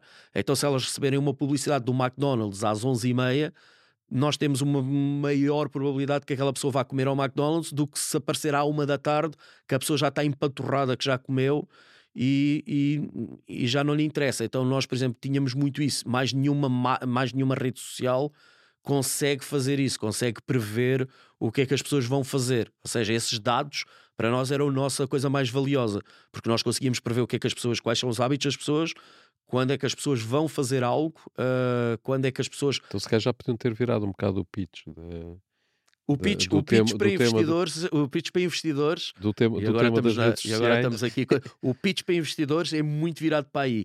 O pitch para as pessoas fora, esse não cai tão bem. Tipo, claro. yeah, ah, nós sabemos o que é que as pessoas Exatamente. fazem. É, é, que, é, é, que é, por isso é que eu digo, tipo, havia sempre, isto era algo que nós não falávamos tanto, não nos focávamos tanto em público, em público mas em coisa, era, era a parte mais importante, coisa, porque nós conseguíamos perceber exatamente o que é que as pessoas iam fazer, tipo, quais eram os hábitos, e melhor, nós conseguíamos perceber depois, por exemplo, imaginando, uma das coisas que nós achamos foi e funcionava super bem, dia dos namorados. Dia dos namorados para nós era, um, era incrível, porque nós conseguíamos saber com quem é que aquela pessoa marcava um alarme, então nós conseguimos perceber, tipo, que, quem é que, por exemplo, aquela pessoa que vai fazer um alarme, eu não vou dar publicidade das coisas que ela gosta àquela pessoa, vou dar publicidade das coisas que aquela pessoa gosta é esta, porque esta é que vai lhe comprar. Então, todo esse tipo de coisas, como é que as pessoas combinavam uh, viagens, como é que as pessoas combinavam esse tipo de. esses grupos de pessoas, por exemplo, as pessoas do Benfica, tipo, sabíamos, uh, a pessoa vai ao jogo do Benfica ou marcou o alarme para o jogo do Benfica. Então, se calhar, vamos começar a ter publicidade da Sport TV, porque a pessoa, se calhar, ainda não tem o, não tem Sport TV em casa. Então, todas essas coisas nós conseguíamos ter dados que mais nenhuma rede social tem. E isso era super importante para o, para o nosso pitch e foi, sem dúvida nenhuma, o que também fez com o investimento viesse. Hum. João, e o que é que tu dizes hoje? Portanto, hoje fazes muita mentoria, falas com muitos hum. founders, não é? O que é que tu sentes hoje? Portanto, as coisas mudaram muito desde que vocês começaram o Cuco até hoje. O ecossistema em Portugal mudou muito, cresceu muito. Há muito mais investidores, há muito mais informação há muito mais startups, uhum. não é? O que é que tu sentes que uh, os conselhos que tens para dar para quem está a começar agora são os mesmos que tu aprendeste há 7, 8 anos atrás? Eu acho, eu acho que assim, alguns são, uh, mas acho que a coisa mais importante é que acho, acho que desapareceu um bocado aquela fantasia que quer, quer ser o teu próprio patrão e trabalhar as horas que quiseres, abre uma startup. Trabalhar havia, as horas que quiseres é, é, muito boa. Não, havia, havia muito essa conversa na altura, quando, quando nós começamos, dissemos assim: ah, nós temos uma startup, ah, pá, fogo, uh, maravilha. Vocês, um dia na vocês praia. podem ir para a praia quando quiserem. Não, eu posso é nunca ir à praia, porque é assim, tu chegas ao final do dia, vais para a coisa e eu estou. E acho que isso agora desapareceu um bocado. Acho que as pessoas têm uma noção maior de que, que... não vão à praia. Não, é. Acho, acho que as pessoas perceberam que tudo bem, podem construir algo incrível e podem, tipo. Mas acho que há uma, acho que há uma visão mais clara que não é fácil. Acho que há uma visão mais clara que não é para toda a gente. Uh, e acho que há também uma visão mais clara que receber dinheiro, tipo, ter investimento não é, não é uma escala de sucesso. Porque hum. na altura e, vocês devem se lembrar. Tenho, é assim... Por acaso não tenho a certeza que, seja assim. Não, não, para as, para, eu acho que para as redes sociais, eh, para as redes sociais, para a comunicação social, isso são os fatores de notícias, que é isso que estás a pensar. Isso é, é fator de notícia. Uh, mas cada vez mais empreendedores sabem que aquela empresa já levantou 5 milhões e amanhã vai fechar. Pronto. Exato, eu, eu, acho que é, eu acho que é uma coisa. Pelo menos por exemplo, eu hoje, estava, eu hoje estava a ler uma notícia. Não, eu, por exemplo, eu estava a ler uma notícia do criador. Não é no do... sentido comum, acho que os empreendedores sabem isso. Não, não, mas eu, quando eu digo é isso. Não, no sentido comum não, porque no sentido comum é tipo, Pô, acho que as pessoas. Não... 5 milhões é. É, tipo, acha que tem 5 milhões já podem comprar Grande um carro. Sucesso. Tipo, pronto. Exato. As, as, pessoas não percebem isso. Não, o que eu digo é dentro da comunidade. Acho que as pessoas já têm uma noção maior, porque sabem também, por exemplo, eu hoje estava a ler uma notícia do criador do Gmail que ele estava a dizer que no máximo em dois anos o Google vai desaparecer por causa do chat GPT. lá GBT. Uh, e ele explicou o porquê e mostrou: tipo, olha, isto é a busca que eu faço no Google agora, isto é a busca que eu faço coisa. Esqueçam, daqui a dois anos o Google desapareceu. E, a não e ser eu, que o Google também tenha um A não ser um que o Google também cria uma mas coisa. desaparece na mesma como motor de busca, nesse caso. Sim, é? mas desaparece como motor de busca. Tem que mudar o seu E ou seja, tipo, eu acho que também as pessoas hoje em dia têm noção que por mais que seja inovador algo que criem, uh, acho que pode aparecer alguma coisa e nunca tão tão seguros do tipo, ah, vou criar aqui uma coisa, vou, vou ser milionário, nunca mais vou ter que fazer nada para a vida. Acho que as pessoas têm uma noção maior. Mas é assim, mi, as minhas, uh, os meus conselhos, acho que acabam por ser os conselhos que se calhar o meu pai me deu também quando ele abriu uma loja de roupa, que é assim, tu tens que ser dedicado, tu tens que estar disposto de, a dedicar o teu tempo, tens que estar disposto a, a cair 10 vezes a levantar-te 11, tu tens que estar. Acho que esses conselhos são universais, acho que, acho que é uma coisa que eu digo às minhas filhas e digo a muitos investidores, porque é assim, se, se eles estão à espera que quando tiverem o primeiro problema, ah, isto não é para mim, não sei o quê, até nem vale a pena começarem, porque é assim. Isso é o pão nosso de cada dia, tipo, e acho que é um bocado essa noção que, que é preciso, preciso ter, que não é, não é fácil, uh, não é para toda a gente e. Dá trabalho. E, tu hoje voltarias a, a, empreender? Ah, sem dúvida nenhuma. E continuo. E tipo. Mas não tenho dúvida absolutamente nenhuma, porque acho que é isso.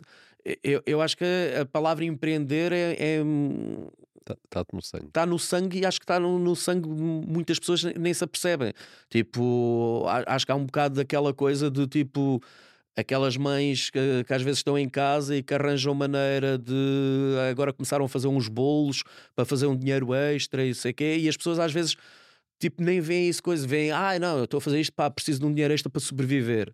As pessoas às vezes não, não, não, não percebem. percebem que isso é empreender. Não, não, não é? percebem que é Porque é empreender. eu acho que também existe um problema, existe uma confusão entre empreendedorismo e startups. É. E as pessoas acham, ah, se és empreendedor, tens uma startup, ou se tens uma... mas não é. Uma coisa é tu seres empreendedor e uma pessoa que esteja a fazer bolos em casa pode ser altamente é. empreendedor.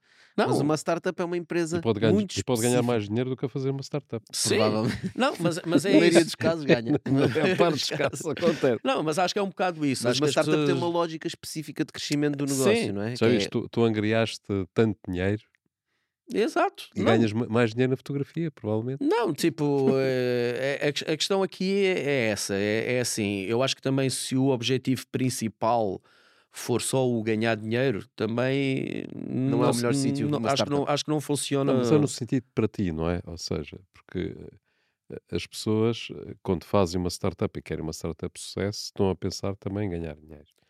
Não, mas é assim, mas por exemplo, imediato, mas se nós abrimos uma startup, mas se nós abrimos uma startup e no primeiro ano que temos uma startup, uh, porque tivemos, e eu vou dar o nosso exemplo, porque tivemos um milhão e tal de investimento, acho que de repente devo estar a receber 10 ou 20 mil euros por mês porque eu recebi milhões, esquece. Sim, tu sabes que vais fechar a empresa rapidamente. Prontos, é? e, e, acho que é isso, mas muita gente não tem essa noção. Muita gente não tem essa noção. Acha, ah, eu fechei um milhão e tal, eu mereço coisa. E depois é assim, uh, isso tudo cria um cria ali uma tempestade que a pessoa não coisa, porque é assim, ah, eu estou a ganhar na empresa. É, eu estou a ganhar 10 mil euros, depois tenho aqui o meu head de, de desenvolvimento e vou-lhe pagar o ordenado mínimo. É, quando ele descobrir que tu estás ali ganhas 10 mil e ele ganha o ordenado mínimo, ele vai para outro sítio. E isso acho que é outra coisa que é super importante do que mudou agora. É que é preciso dar valor ao talento, porque o talento agora, por causa do remote, uh, o talento já não está só preso aqui. E, e muitas vezes as pessoas eram exploradas porque as pessoas não tinham outra coisa, e hoje em dia eu vejo isso, eu vejo as pessoas a queixarem-se, ah, já não consigo arranjar um, um developer. Um developer. Consegues, consegues arranjar um developer, não consegues arranjar um developer ao que estavas a pagar antigamente. Ao preço que tu queres, né? Ao preço não, que tu queres. Não consegues é um bom e barato. Pronto, e bom. É que essa é outra história. Se arranjares um mau, tipo, se calhar consegues. E isso acho que também mudou muito. Esta coisa agora de eh, do remote, esta coisa do home office, esta coisa, porque as pessoas depois não é só o dinheiro, tipo, as pessoas também querem ter qualidade de vida, também querem ser reconhecidas, também querem estar num bom ambiente, e, e, acho que isso é muito importante também. Isso é um dos conselhos também que eu acho que é importante para estas pessoas que agora começaram startups. É, é perceber que se não criarem um, um ambiente justo na empresa, uh, a qualquer momento vão e não perder. Só, João, a questão também está, repara, a guerra pelo talento, diremos assim, a capacidade de atrair o talento também tem muito a ver com o próprio projeto. Sim. Se tu, tu até podes ter um ambiente fantástico, mas se tu não tiveres um projeto que seja desafiante do ponto de vista profissional, sem dúvida, em que as pessoas se sintam efetivamente desafiadas e, uh, e acrescentar valor, Não vais conseguir atrair. Não, não, sem dúvida. É, é aí, é aí vais ter eu, gastar. aí então, para conseguimos- vais ter gastar muito dinheiro. Claro, não, mas isso aí, isso aí é o que eu digo sempre: quanto, quanto mais aliciante for o projeto, menos nós temos que pagar, porque as pessoas também querem fazer parte daquilo. E principalmente é assim, cá agora também começa a ver mais isso a acontecer, mas é assim, quando eu estive nos Estados Unidos, coisas, todas as startups tinham stock options, todas para- fazer com que as pessoas sentissem que pá, tinham um pele no jogo também, né? Aqui era uma coisa que assim, falava com muitos empreendedores dizia, ah, não, não vou, não vou fazer isso, tipo, então eh, aos meus investidores tiveram que pagar, e mesmo os investidores, às vezes os investidores tinham um bocado de uma coisa que ah, eu tive que dar dinheiro e agora vão dar eh, opções de, de- de- não, não tem Equity, né? lógica, de equity. Mas já mudou, já mudou, já mudou. Não, já, e agora vejo uma coisa completamente diferente, porque é assim, e acho que também tem a ver com isso, porque sabem que se a pessoa for boa, ah, se não tiver algo que aprenda ali, algo que a pessoa tenha vontade de ir todos os dias trabalhar, a pessoa vai para outro sítio. Olha, eu por acaso, eh, no ano passado, numa das startups onde que nós investimos, eh, fizemos um exemplo de um programa de recompra de equity Uhum. aos colaboradores. Portanto, eles, no fundo, eh, tinham a possibilidade de comprar, de, de vender o equity à empresa, Que já novamente, tinham, que já tinham ganho já de stock tinham- options. Exatamente, já, tinham, já tinham feito o vesting das stock options e, portanto, a empresa recomprava com um prémio interessante, não é? Em termos daquilo que, que tinha sido o valor nominal, o valor inicial. E ninguém aderiu. Pronto. O Todos que é quiseram. espetacular. Não, Todos isso- quiseram isso- ficar isso- com as suas stock options. Não, isso, isso, aí, isso aí, por exemplo, isso acho que é. Isso, isso devia estar no, no, no deck deles quando fossem um investimento. Exatamente. Devia estar no deck, Ninguém porque aderiu. isso é, é assim, isso acho que é o melhor, porque, porque às vezes nós vemos os, os- até os próprios founders, e por exemplo, eu dou o exemplo, nós éramos quatro investidores, dois investidores saíram de lá com dinheiro, dinheiro vivo na conta, e, e eu e o Peu tivemos várias oportunidades de sair com dinheiro e nunca tiramos nenhum tostão. Porque hum, acreditávamos e acreditamos que o projeto tem um potencial e não queríamos fazer isso. Mas pronto, Mas eu, falando sobre esse tema que vocês estavam a falar agora mesmo, sobre o projeto ser interessante para a pessoa vir trabalhar, eu acho que hoje em dia há mais um, um desafio, que é há muitos projetos interessantes. E há muitos projetos que têm dinheiro para pagar e há outros que estão mais no início e têm dificuldade em pagar. Uhum. Ah, e nós, como lidamos muito com founders que estão no início, muitas vezes sinto isso dos founders dizerem: pá, eu preciso deste perfil ou daquele perfil, pá, infelizmente não posso pagar aqueles salários loucos, até consigo pagar alguma coisa. ah, super entusiasmados com o projeto, mas quando tentam falar com as pessoas, dizer: é pá, mas eu recebo 4 mil. 4 mil líquidos ali, pá, não, vou, não posso aceitar isso para correr o risco numa empresa, ainda nem sequer levantaste dinheiro, não tens dinheiro, pá, sei lá se isso vai acabar amanhã. Ou seja, já não é tão fácil seduzir as Não. pessoas só com a missão. Não, né? como Porque é há muitas óbvio, missões diferentes Como é dia. óbvio, como é óbvio, não é. E, e porquê? Porque assim, as pessoas, por muito que. Por exemplo, se chegarem, por exemplo, à minha, se eu estiver na minha fase que tenho filhos e etc, e não sei o quê, uma pessoa é assim, já não O pode. risco é diferente. Já é- o risco é diferente. Eu, quando disse-vos há bocado, comecei a trabalhar aos 15 anos, não, nunca me passou pela minha cabeça do tipo, ah, e se isto corre mal? Não, se isto corre mal, tipo, tenho 15 anos, se isto corre mal, vou, vou à praia com os meus amigos, tipo, é, é, Beber ou se- copos. ou vou beber copos, é o pior que pode acontecer é isso. E, e acho que é um bocado isso. O problema também aqui às vezes é. Acho que aí, nessas empresas que estás a falar, também é preciso tomar outro tipo de riscos, que é tentar, se calhar, encontrar pessoas com potencial, com vontade, se calhar não têm exatamente o perfil que tu estás à procura ainda, não tem exatamente aquele perfil. Mas é tu tentares. E isso, por exemplo, uma das coisas que eu, eu a adoro. dizer é pessoas que estão mais dispostas a arriscar. não é? Sim, que são, meu, que são, que são tipo miúdos, que tipo que, que mas que têm vontade e têm talento. Por exemplo, uma das coisas que eu faço parte é do Pitch Bootcamp. Não sei Uhum. se, por exemplo, pá, eu adoro ir àquilo, eu adoro ir àquilo. Tipo, eu, eu por mim contratava montes daquelas pessoas porque tem, encontras miúdos que tu começas a ter uma conversa com eles e consegues perceber exatamente eh, a construção de alguns perfis que daqui, se calhar, a 5 ou 6 anos vão-te custar muito dinheiro. Porquê? Porque aquela pessoa tem potencial e que se tu apostares nela, e, esse- e essa é outra coisa, eu acho que as pessoas também ficam mais leais a ti quando tu acreditas nelas. Uma coisa é acreditares num gajo que já está, ah, eu sou developer há 10 anos, estou a trabalhar na Google, não sei o quê, tu chegas lá e dizes, pá, eu acredito muito em ti. Pá, calma. Agora, se tu encontras um miúdo de 18 anos que se calhar, meu, anda a fazer código em casa desde os 10 porque adora aquilo e não sei o quê, mas pá, tem se calhar falta de autoestima ainda porque nunca ninguém acreditou nele e tu acreditas naquele miúdo, aquele miúdo se calhar fica contigo até ao final, tenhas dinheiro, não tenhas dinheiro, fica contigo e constrói uma coisa contigo. E por exemplo, isso no Pitch Bootcamp eu vejo muito isso.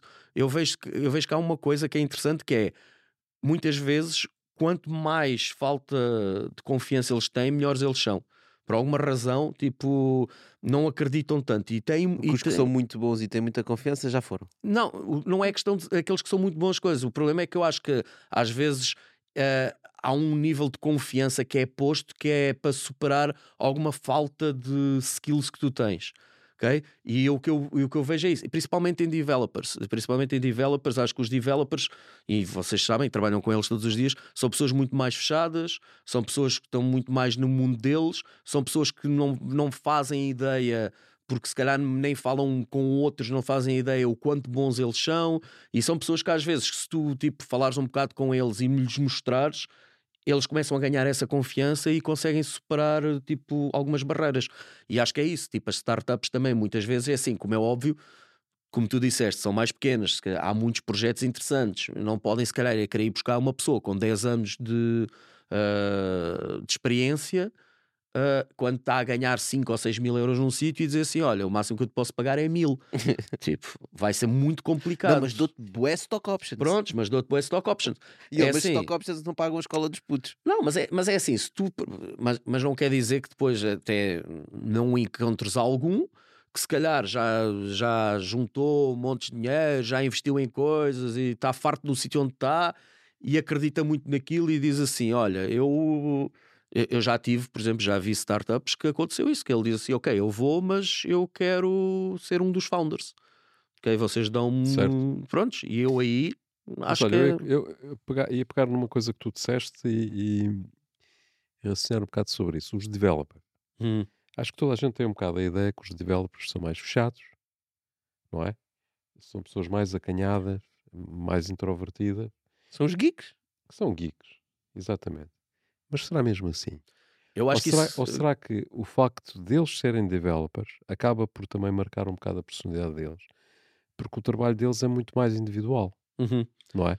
Ou seja, eles não têm tantas oportunidades no dia a dia, portanto, durante o dia. Pelo contrário, não querem ter, porque tu, quando estás não, a programar, não, mas, tu precisas desligar mas e estás concentrado. Exatamente, mas pronto, mas isso leva-te, ou seja, não é a tua não és tu que és assim, mas tu tens que ser um bocado assim para fazeres o teu trabalho. Ah, eu, eu acho que é não é? assim, é? nós escolhemos as nossas profissões. Porque eu conheço developers que não são nada disso, não é? Não, mas é assim, nós normalmente escolhemos as nossas profissões também um bocado pela nossa personalidade. Ou seja, tipo, se eu sou uma pessoa mais extrovertida, se calhar vou estar mais ligado com coisas de relações públicas e etc. Eu acho, eu acho que eles, tipo, eu acho que uma pessoa para ser developer tem que gostar muito de tentar perceber como é que as coisas funcionam. É, é uma pessoa muito mais ligada como, como os engenheiros. Como Mas é mais raciocínio. É mais raciocínio. E é, e é, isso. E como a pessoa tem que estar concentrada, tem que estar a pensar e etc., eles são pessoas mais fechadas. Agora, como é óbvio também, porque mesmo a parte de development, e nós temos agora esses, eh, esses cursos todos que não me consigo lembrar o nome daquela startup que é curso de development, que são seis meses. Ou... Tem, há vários. Há, Sim, a Academia de Código, Pronto, a Academia de, Lisboa, Código, etc. etc. Ou seja, começa-se agora a ter um bocado o problema que eu há bocado estava a falar de fotógrafo, que é qualquer pessoa que tem um telemóvel e tipo sabe tirar umas fotografias é, é fotógrafo. Eu tenho muitos developers que, vêm, que me dizem, ah, eu sou developer, não sei o quê. O que é que sabes fazer? Ah, eu faço sites do WordPress. Ok. Pronto. E então, se calhar, esses aí já são um bocado mais. Mas, olha, mas uh, eu, onde é que eu queria chegar sobre isso? É que nós, às vezes, olhamos para os developers e pomos o clichê que é geek. Sim, sim e falamos com eles sobre o que é que é preciso fazer do ponto de vista técnico, não é? Em termos de desenvolvimento do produto. Enquanto que eles, sendo pessoas habituadas a pensar e encontrar soluções para aquilo que estão a desenvolver, são ótimas pessoas para checar outros conceitos. Ou não, seja, não, sem dúvida podem nenhuma. ser puxados para discutir negócio, discutir produto, discutir uh, desafios que eles normalmente não são puxados, não são chamados a, a discutir. Uhum. Não, o, o que eu, é? o que eu acho é que é assim. são colocados esses, esses clichês logo à partida. Mas, é? mas esse clichê, acho, acho, que às vezes nem é, nem é o clichê de uma maneira negativa. É quando eu digo que as pessoas são assim. É mas eu não estou tem... a criticar, só. Não, não, eu sei, não, eu, eu não estou a dizer isso. Eu, eu acho que tens completamente razão e acho que é aquela coisa que eu há bocado estava a dizer. Acho que às vezes as pessoas mais às vezes mais que tu não estás à espera, dão-te os melhores feedbacks. E eu, eu lembro-me de uma história, tipo, que, que, que, nem sei se aquilo é verdade ou não, mas uma história que contavam de um caminhão que ficou preso num túnel, que tipo tinha entrado e ficou preso num túnel, e estavam lá 50 engenheiros até a tirar o caminhão de lá, porque aquilo tinha coisas explosivas e não sei o quê, e os engenheiros já estavam a tentar fazer um, um buraco por baixo do caminhão, e isto e não sei o quê, e que estava uma criança lá e disse: Ah, porque é que não esvaziam os pneus? E às vezes, é, às vezes a pessoa que nós menos esperamos dá-nos o melhor feedback. Porquê? Porque pensa de uma maneira completamente diferente. E eu acho que isso trazer às vezes developers para uma coisa que eles não estão habituados e eles darem feedback é ótimo. A única coisa que eu acho é que eles muitas vezes, por causa da maneira como eles pensam, e eu tive esta história na, na Índia. Eu, houve uma vez que nós tínhamos estado a desenvolver um feature um, e que depois aquele feature estava-nos tipo, pá, simplesmente não funcionava e nós queríamos retirá-lo mas nós tínhamos que retirá-lo rapidamente porque tínhamos que pôr o app na App Store e, e entrar Natal e depois aquilo era uma coisa e não sei o quê. E aquilo era um, era um feature que só funcionava clicando num botão que estava num sítio do app. E eu disse-lhes eles: Meu, tirem o botão. Se vocês tirarem o botão, ninguém vai conseguir clicar nisso e já resolvemos o problema, porque precisamos de mandar isso agora. E aquilo era uma coisa que para eles não era uma confusão gigante, porque do tipo, ah, não, mas está ali vai, o código. Vai ficar lá o código. Está lá o né? código. E eu dizia assim, ok, eu sei, mas é assim, nós metemos o app na App Store, sem o botão, ninguém pode clicar no botão, está resolvido o problema, e enquanto é Natal, nós tiramos o código todo, quando voltar a janeiro, metemos o código, metemos o app outra vez. Está ali a janela, tapa em janela. Pronto, é? É, é, isso. E para eles aquilo era uma coisa que eu, eu parecia que estava a falar chinês. E até eles perceberem o que é que eu queria dizer, uh, naquilo não lhes entrava na cabeça. Porquê? Porque eles pensam de uma certa maneira. Tipo, se tu queres tirar uma feature, tens de tirar o código. Pronto, é assim. É. E, e não encontras tantas coisas. E, por exemplo, eu na Índia, um grande problema que eu tive não era a qualidade do código. O código, pá, eu até, tipo, o code assim, eu passei de lá, tipo, coisa. Uh, passamos lá para ver o código, o código era excelente. O problema que eu tinha era que. Comunicação. Comunicação. Eles, tipo, é assim eu, eu lembro uma vez que nós tínhamos lá um. um... E, estavas lá. E, eu estava lá. Estava lá, não, imagina, eu estava lá. Imagina, nós tínhamos um contador, nós tínhamos lá um contador, aquilo fazia 1, 2, 3, 4, 5, 6, 7, 8, 9, chegava ao 10. E quando chegava ao 10, aquilo tipo, o, o número uh, ia para cima de outra coisa. E eu disse-lhes eles: Meu, quando isso chega ao 10, o número está aí para cima daquilo. Não pode acontecer, tem que mudar. Eles mandaram-me o código, mandaram-me o app, disseram assim: Olha, já mudamos. E eu fui ver, então chegava 9, 10, perfeito, 11, ia para cima da mesma coisa. Porque eu só tinha dito para mudar o quando ia para o 10. Ou seja, havia ali coisas de problemas de comunicação, porque é assim, eles lá, o problema que eu tinha maior é: se tu mandas fazer, meu, eles fazem, porque tu é que és o patrão. E tipo, e é a cena do boss, uh, yes sir, yes, yes sir, sir, yes sir. E eu dizia assim: Meu, se eu vos estiver a pedir uma coisa estúpida, digam-me. Porque tudo o que tu lhes pedires porque há ali uma cena do tipo, meu, ele é o patrão, ele quer assim. Tipo, nós, por exemplo, nós começamos a ter uma conta de servidor gigante quando fizemos lá um novo feature, estávamos a ter uma conta de servidor gigante. Um, e eu disse-lhes assim: Meu, porquê que esta conta de servidor cresceu tanto? Um, e ele disse: Ah, porque vocês disseram que queriam um feature em, real time. E nós, por exemplo, para baixarmos aí o. para baixarmos a conta para 10% do que está, isso tinha que fazer update a cada 2 segundos. Assim, meu, tipo, eu, quando disse real time, meu, tipo, é assim, dois vocês, segundos está meu, bom. vocês digam-me a mim, olha, passa para dois segundos, era tipo, imagina, um update de uma foto, uma coisa qualquer que nem era importante ser, só que tu dizia assim, pá, eu queria isso em real time, ok? Só que nunca ninguém me disse a mim, olha, em real time vai-te custar X. Se é mesmo dois real segundos, time? É, dois segundos custa-te menos uh, 90%. Tipo, nunca, eles não lhes passa pela cabeça dizer isso. Porquê? Porque, é, e acho que é aí que às vezes há um problema com, com os developers, nem é a maneira como eles são, é, é mesmo o problema de comunicação. Isso é mais eles... com os indianos.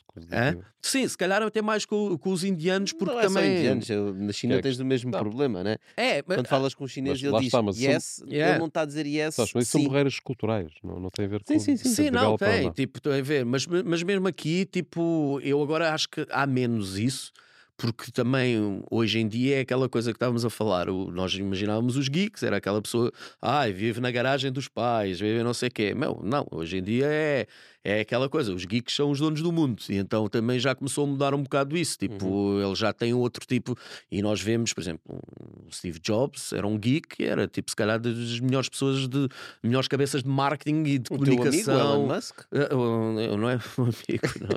Eu já percebi. Calma aí, calma aí. Já percebi. Calma aí que eu... Por isso é que eu fiz esta, eh, esta não, entrada eu, a pé juntos. É, que eu, eu, eu aí tenho uma coisa, acho, acho, que, acho que é, não podemos nem comparar, mas, mas não há muito mais geek que o Elon Musk, vá, o Zuckerberg. Epá.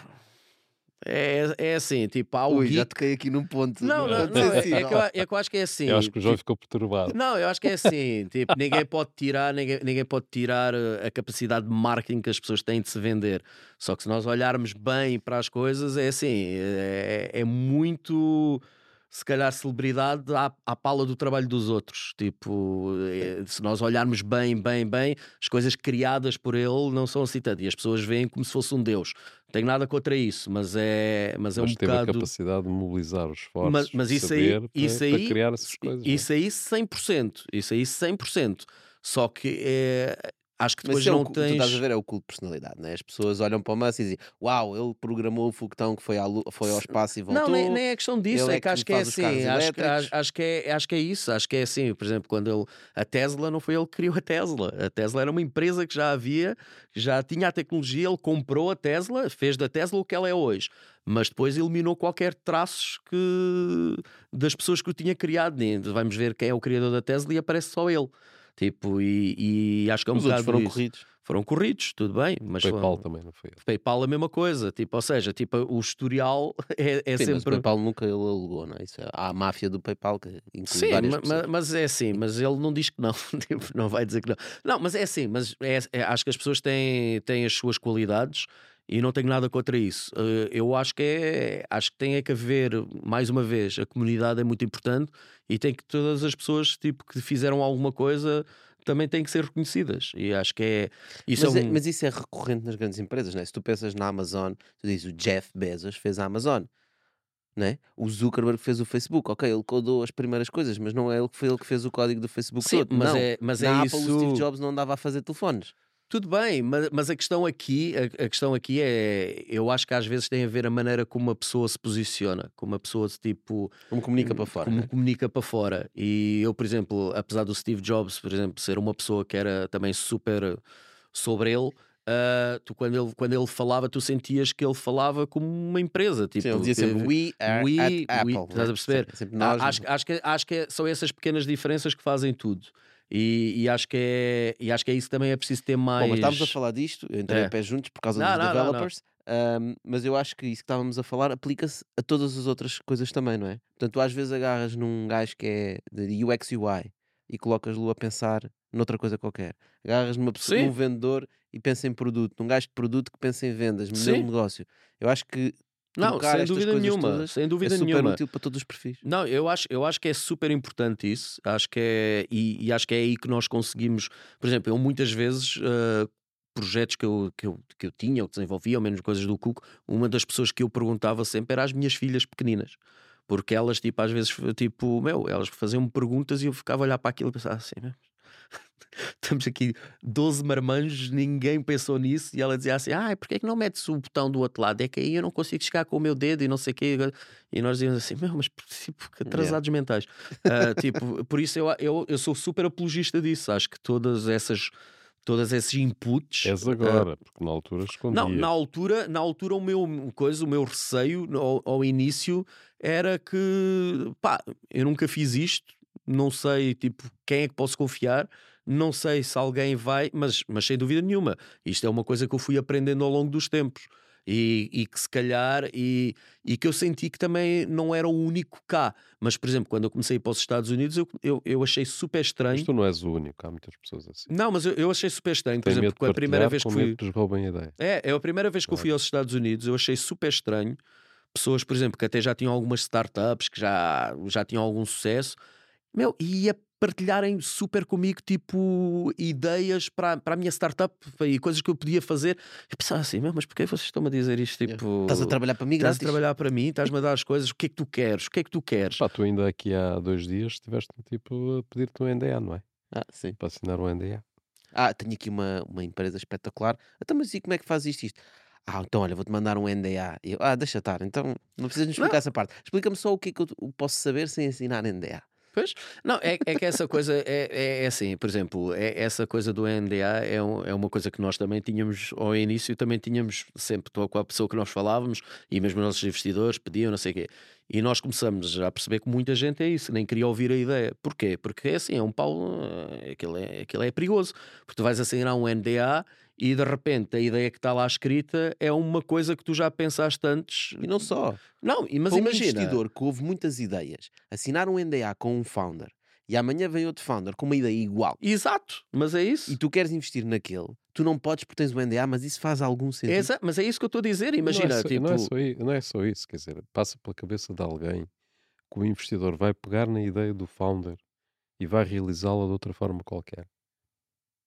Não, é, não tem mais é- nada que fazer. é assim, Exato. não, é assim, mais uma vez, acho que isso tem a ver que depois com a confiança que nós temos na execução, porque se nós se o pensamento for esse, e acho que é é isso que eu aprendi ao longo dos tempos, se eu tiver a ter esse pensamento é que eu não tenho confiança que eu consigo executar aquilo melhor que qualquer outra Claro, pessoa. porque Exato. Tem que se E- perceber que as ideias valem muito pouco, não é? Pronto, não, é isso, as ideias, Mas, as ideias. Mas porquê que é- tu pedias NDAs? O que é que tu sentias? eu, Que eu vou partilhar aqui eu, coisas eu ao muito... início, eu ao início era mesmo aquela coisa do tipo, eu vou contar aqui esta ideia, porque é assim, Ok, eu, Era eu- a mesma ideia em si. Não, é porque assim, eu também consigo ver o outro lado. Por exemplo, imagina, alguns investidores com quem eu falava ah, tinham, por exemplo, equipas de desenvolvimento. Tinham tipo, tipo, tinham equipas de desenvolvimento que se eles se quisessem, se eles quisessem, diziam assim: Meu, vou investir X aqui, tenho aqui uma equipa que já está aqui que eu estou a pagar, eu chego lá e digo assim: olha, eu quero fazer um app que faz isto, eh, faz aqui isto, porque ouvi uma ideia brutal por um lado, isso parecia-me uma coisa que poderia ter lógica, alguém fazer. Só que depois comecei a perceber, ok, mas aquela pessoa depois, ele, ele vai desenvolver o app. E depois, e depois o que é que ele faz com o app? Depois tipo, mercado. prontos, e, e, é, e é isso.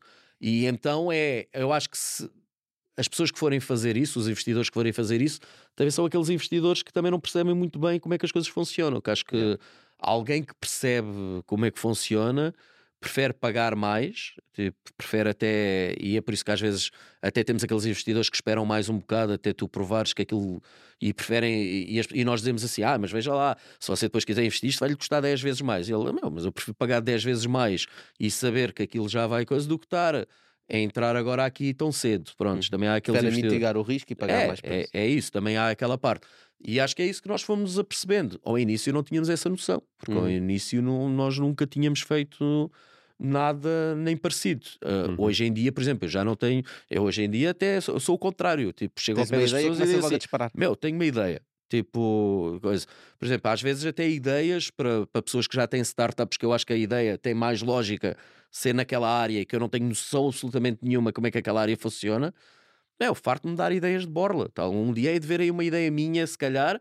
Ah, mas é assim, tipo. Certeza que vais ver. E pode não ser tua. Não. Pode ser igual Olha, à tua. eu tenho, eu tenho, não, eu tenho, eu tenho uma história de que, que acho que explica exatamente isso. O meu sócio, co- ele tem um problema em, em- em acordar, tudo bem, mas eu tenho um problema, é assim, eu ressono muito.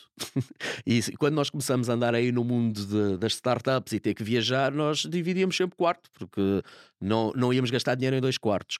Meu, e ele, tipo, um dia acordou de manhã e ele disse-me assim: Meu, eu ontem tive uma ideia para fazer um app que é ontem à noite tu estavas a ressonar e tu só te calavas quando eu fazia shh, shh. E eu passei a noite inteira a fazer shh, a noite inteira.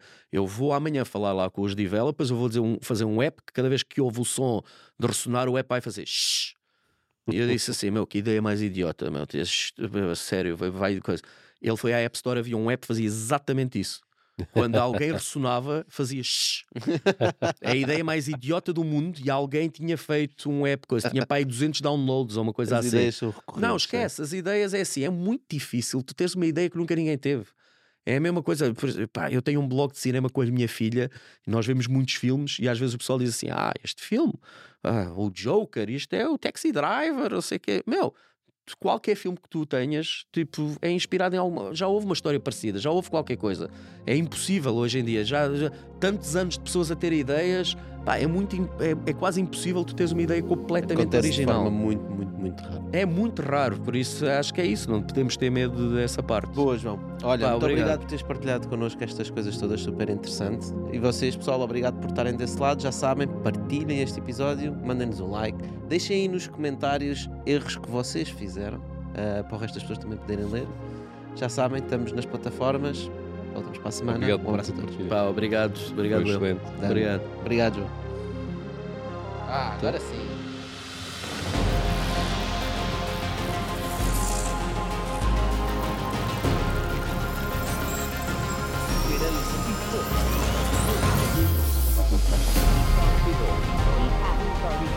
Control.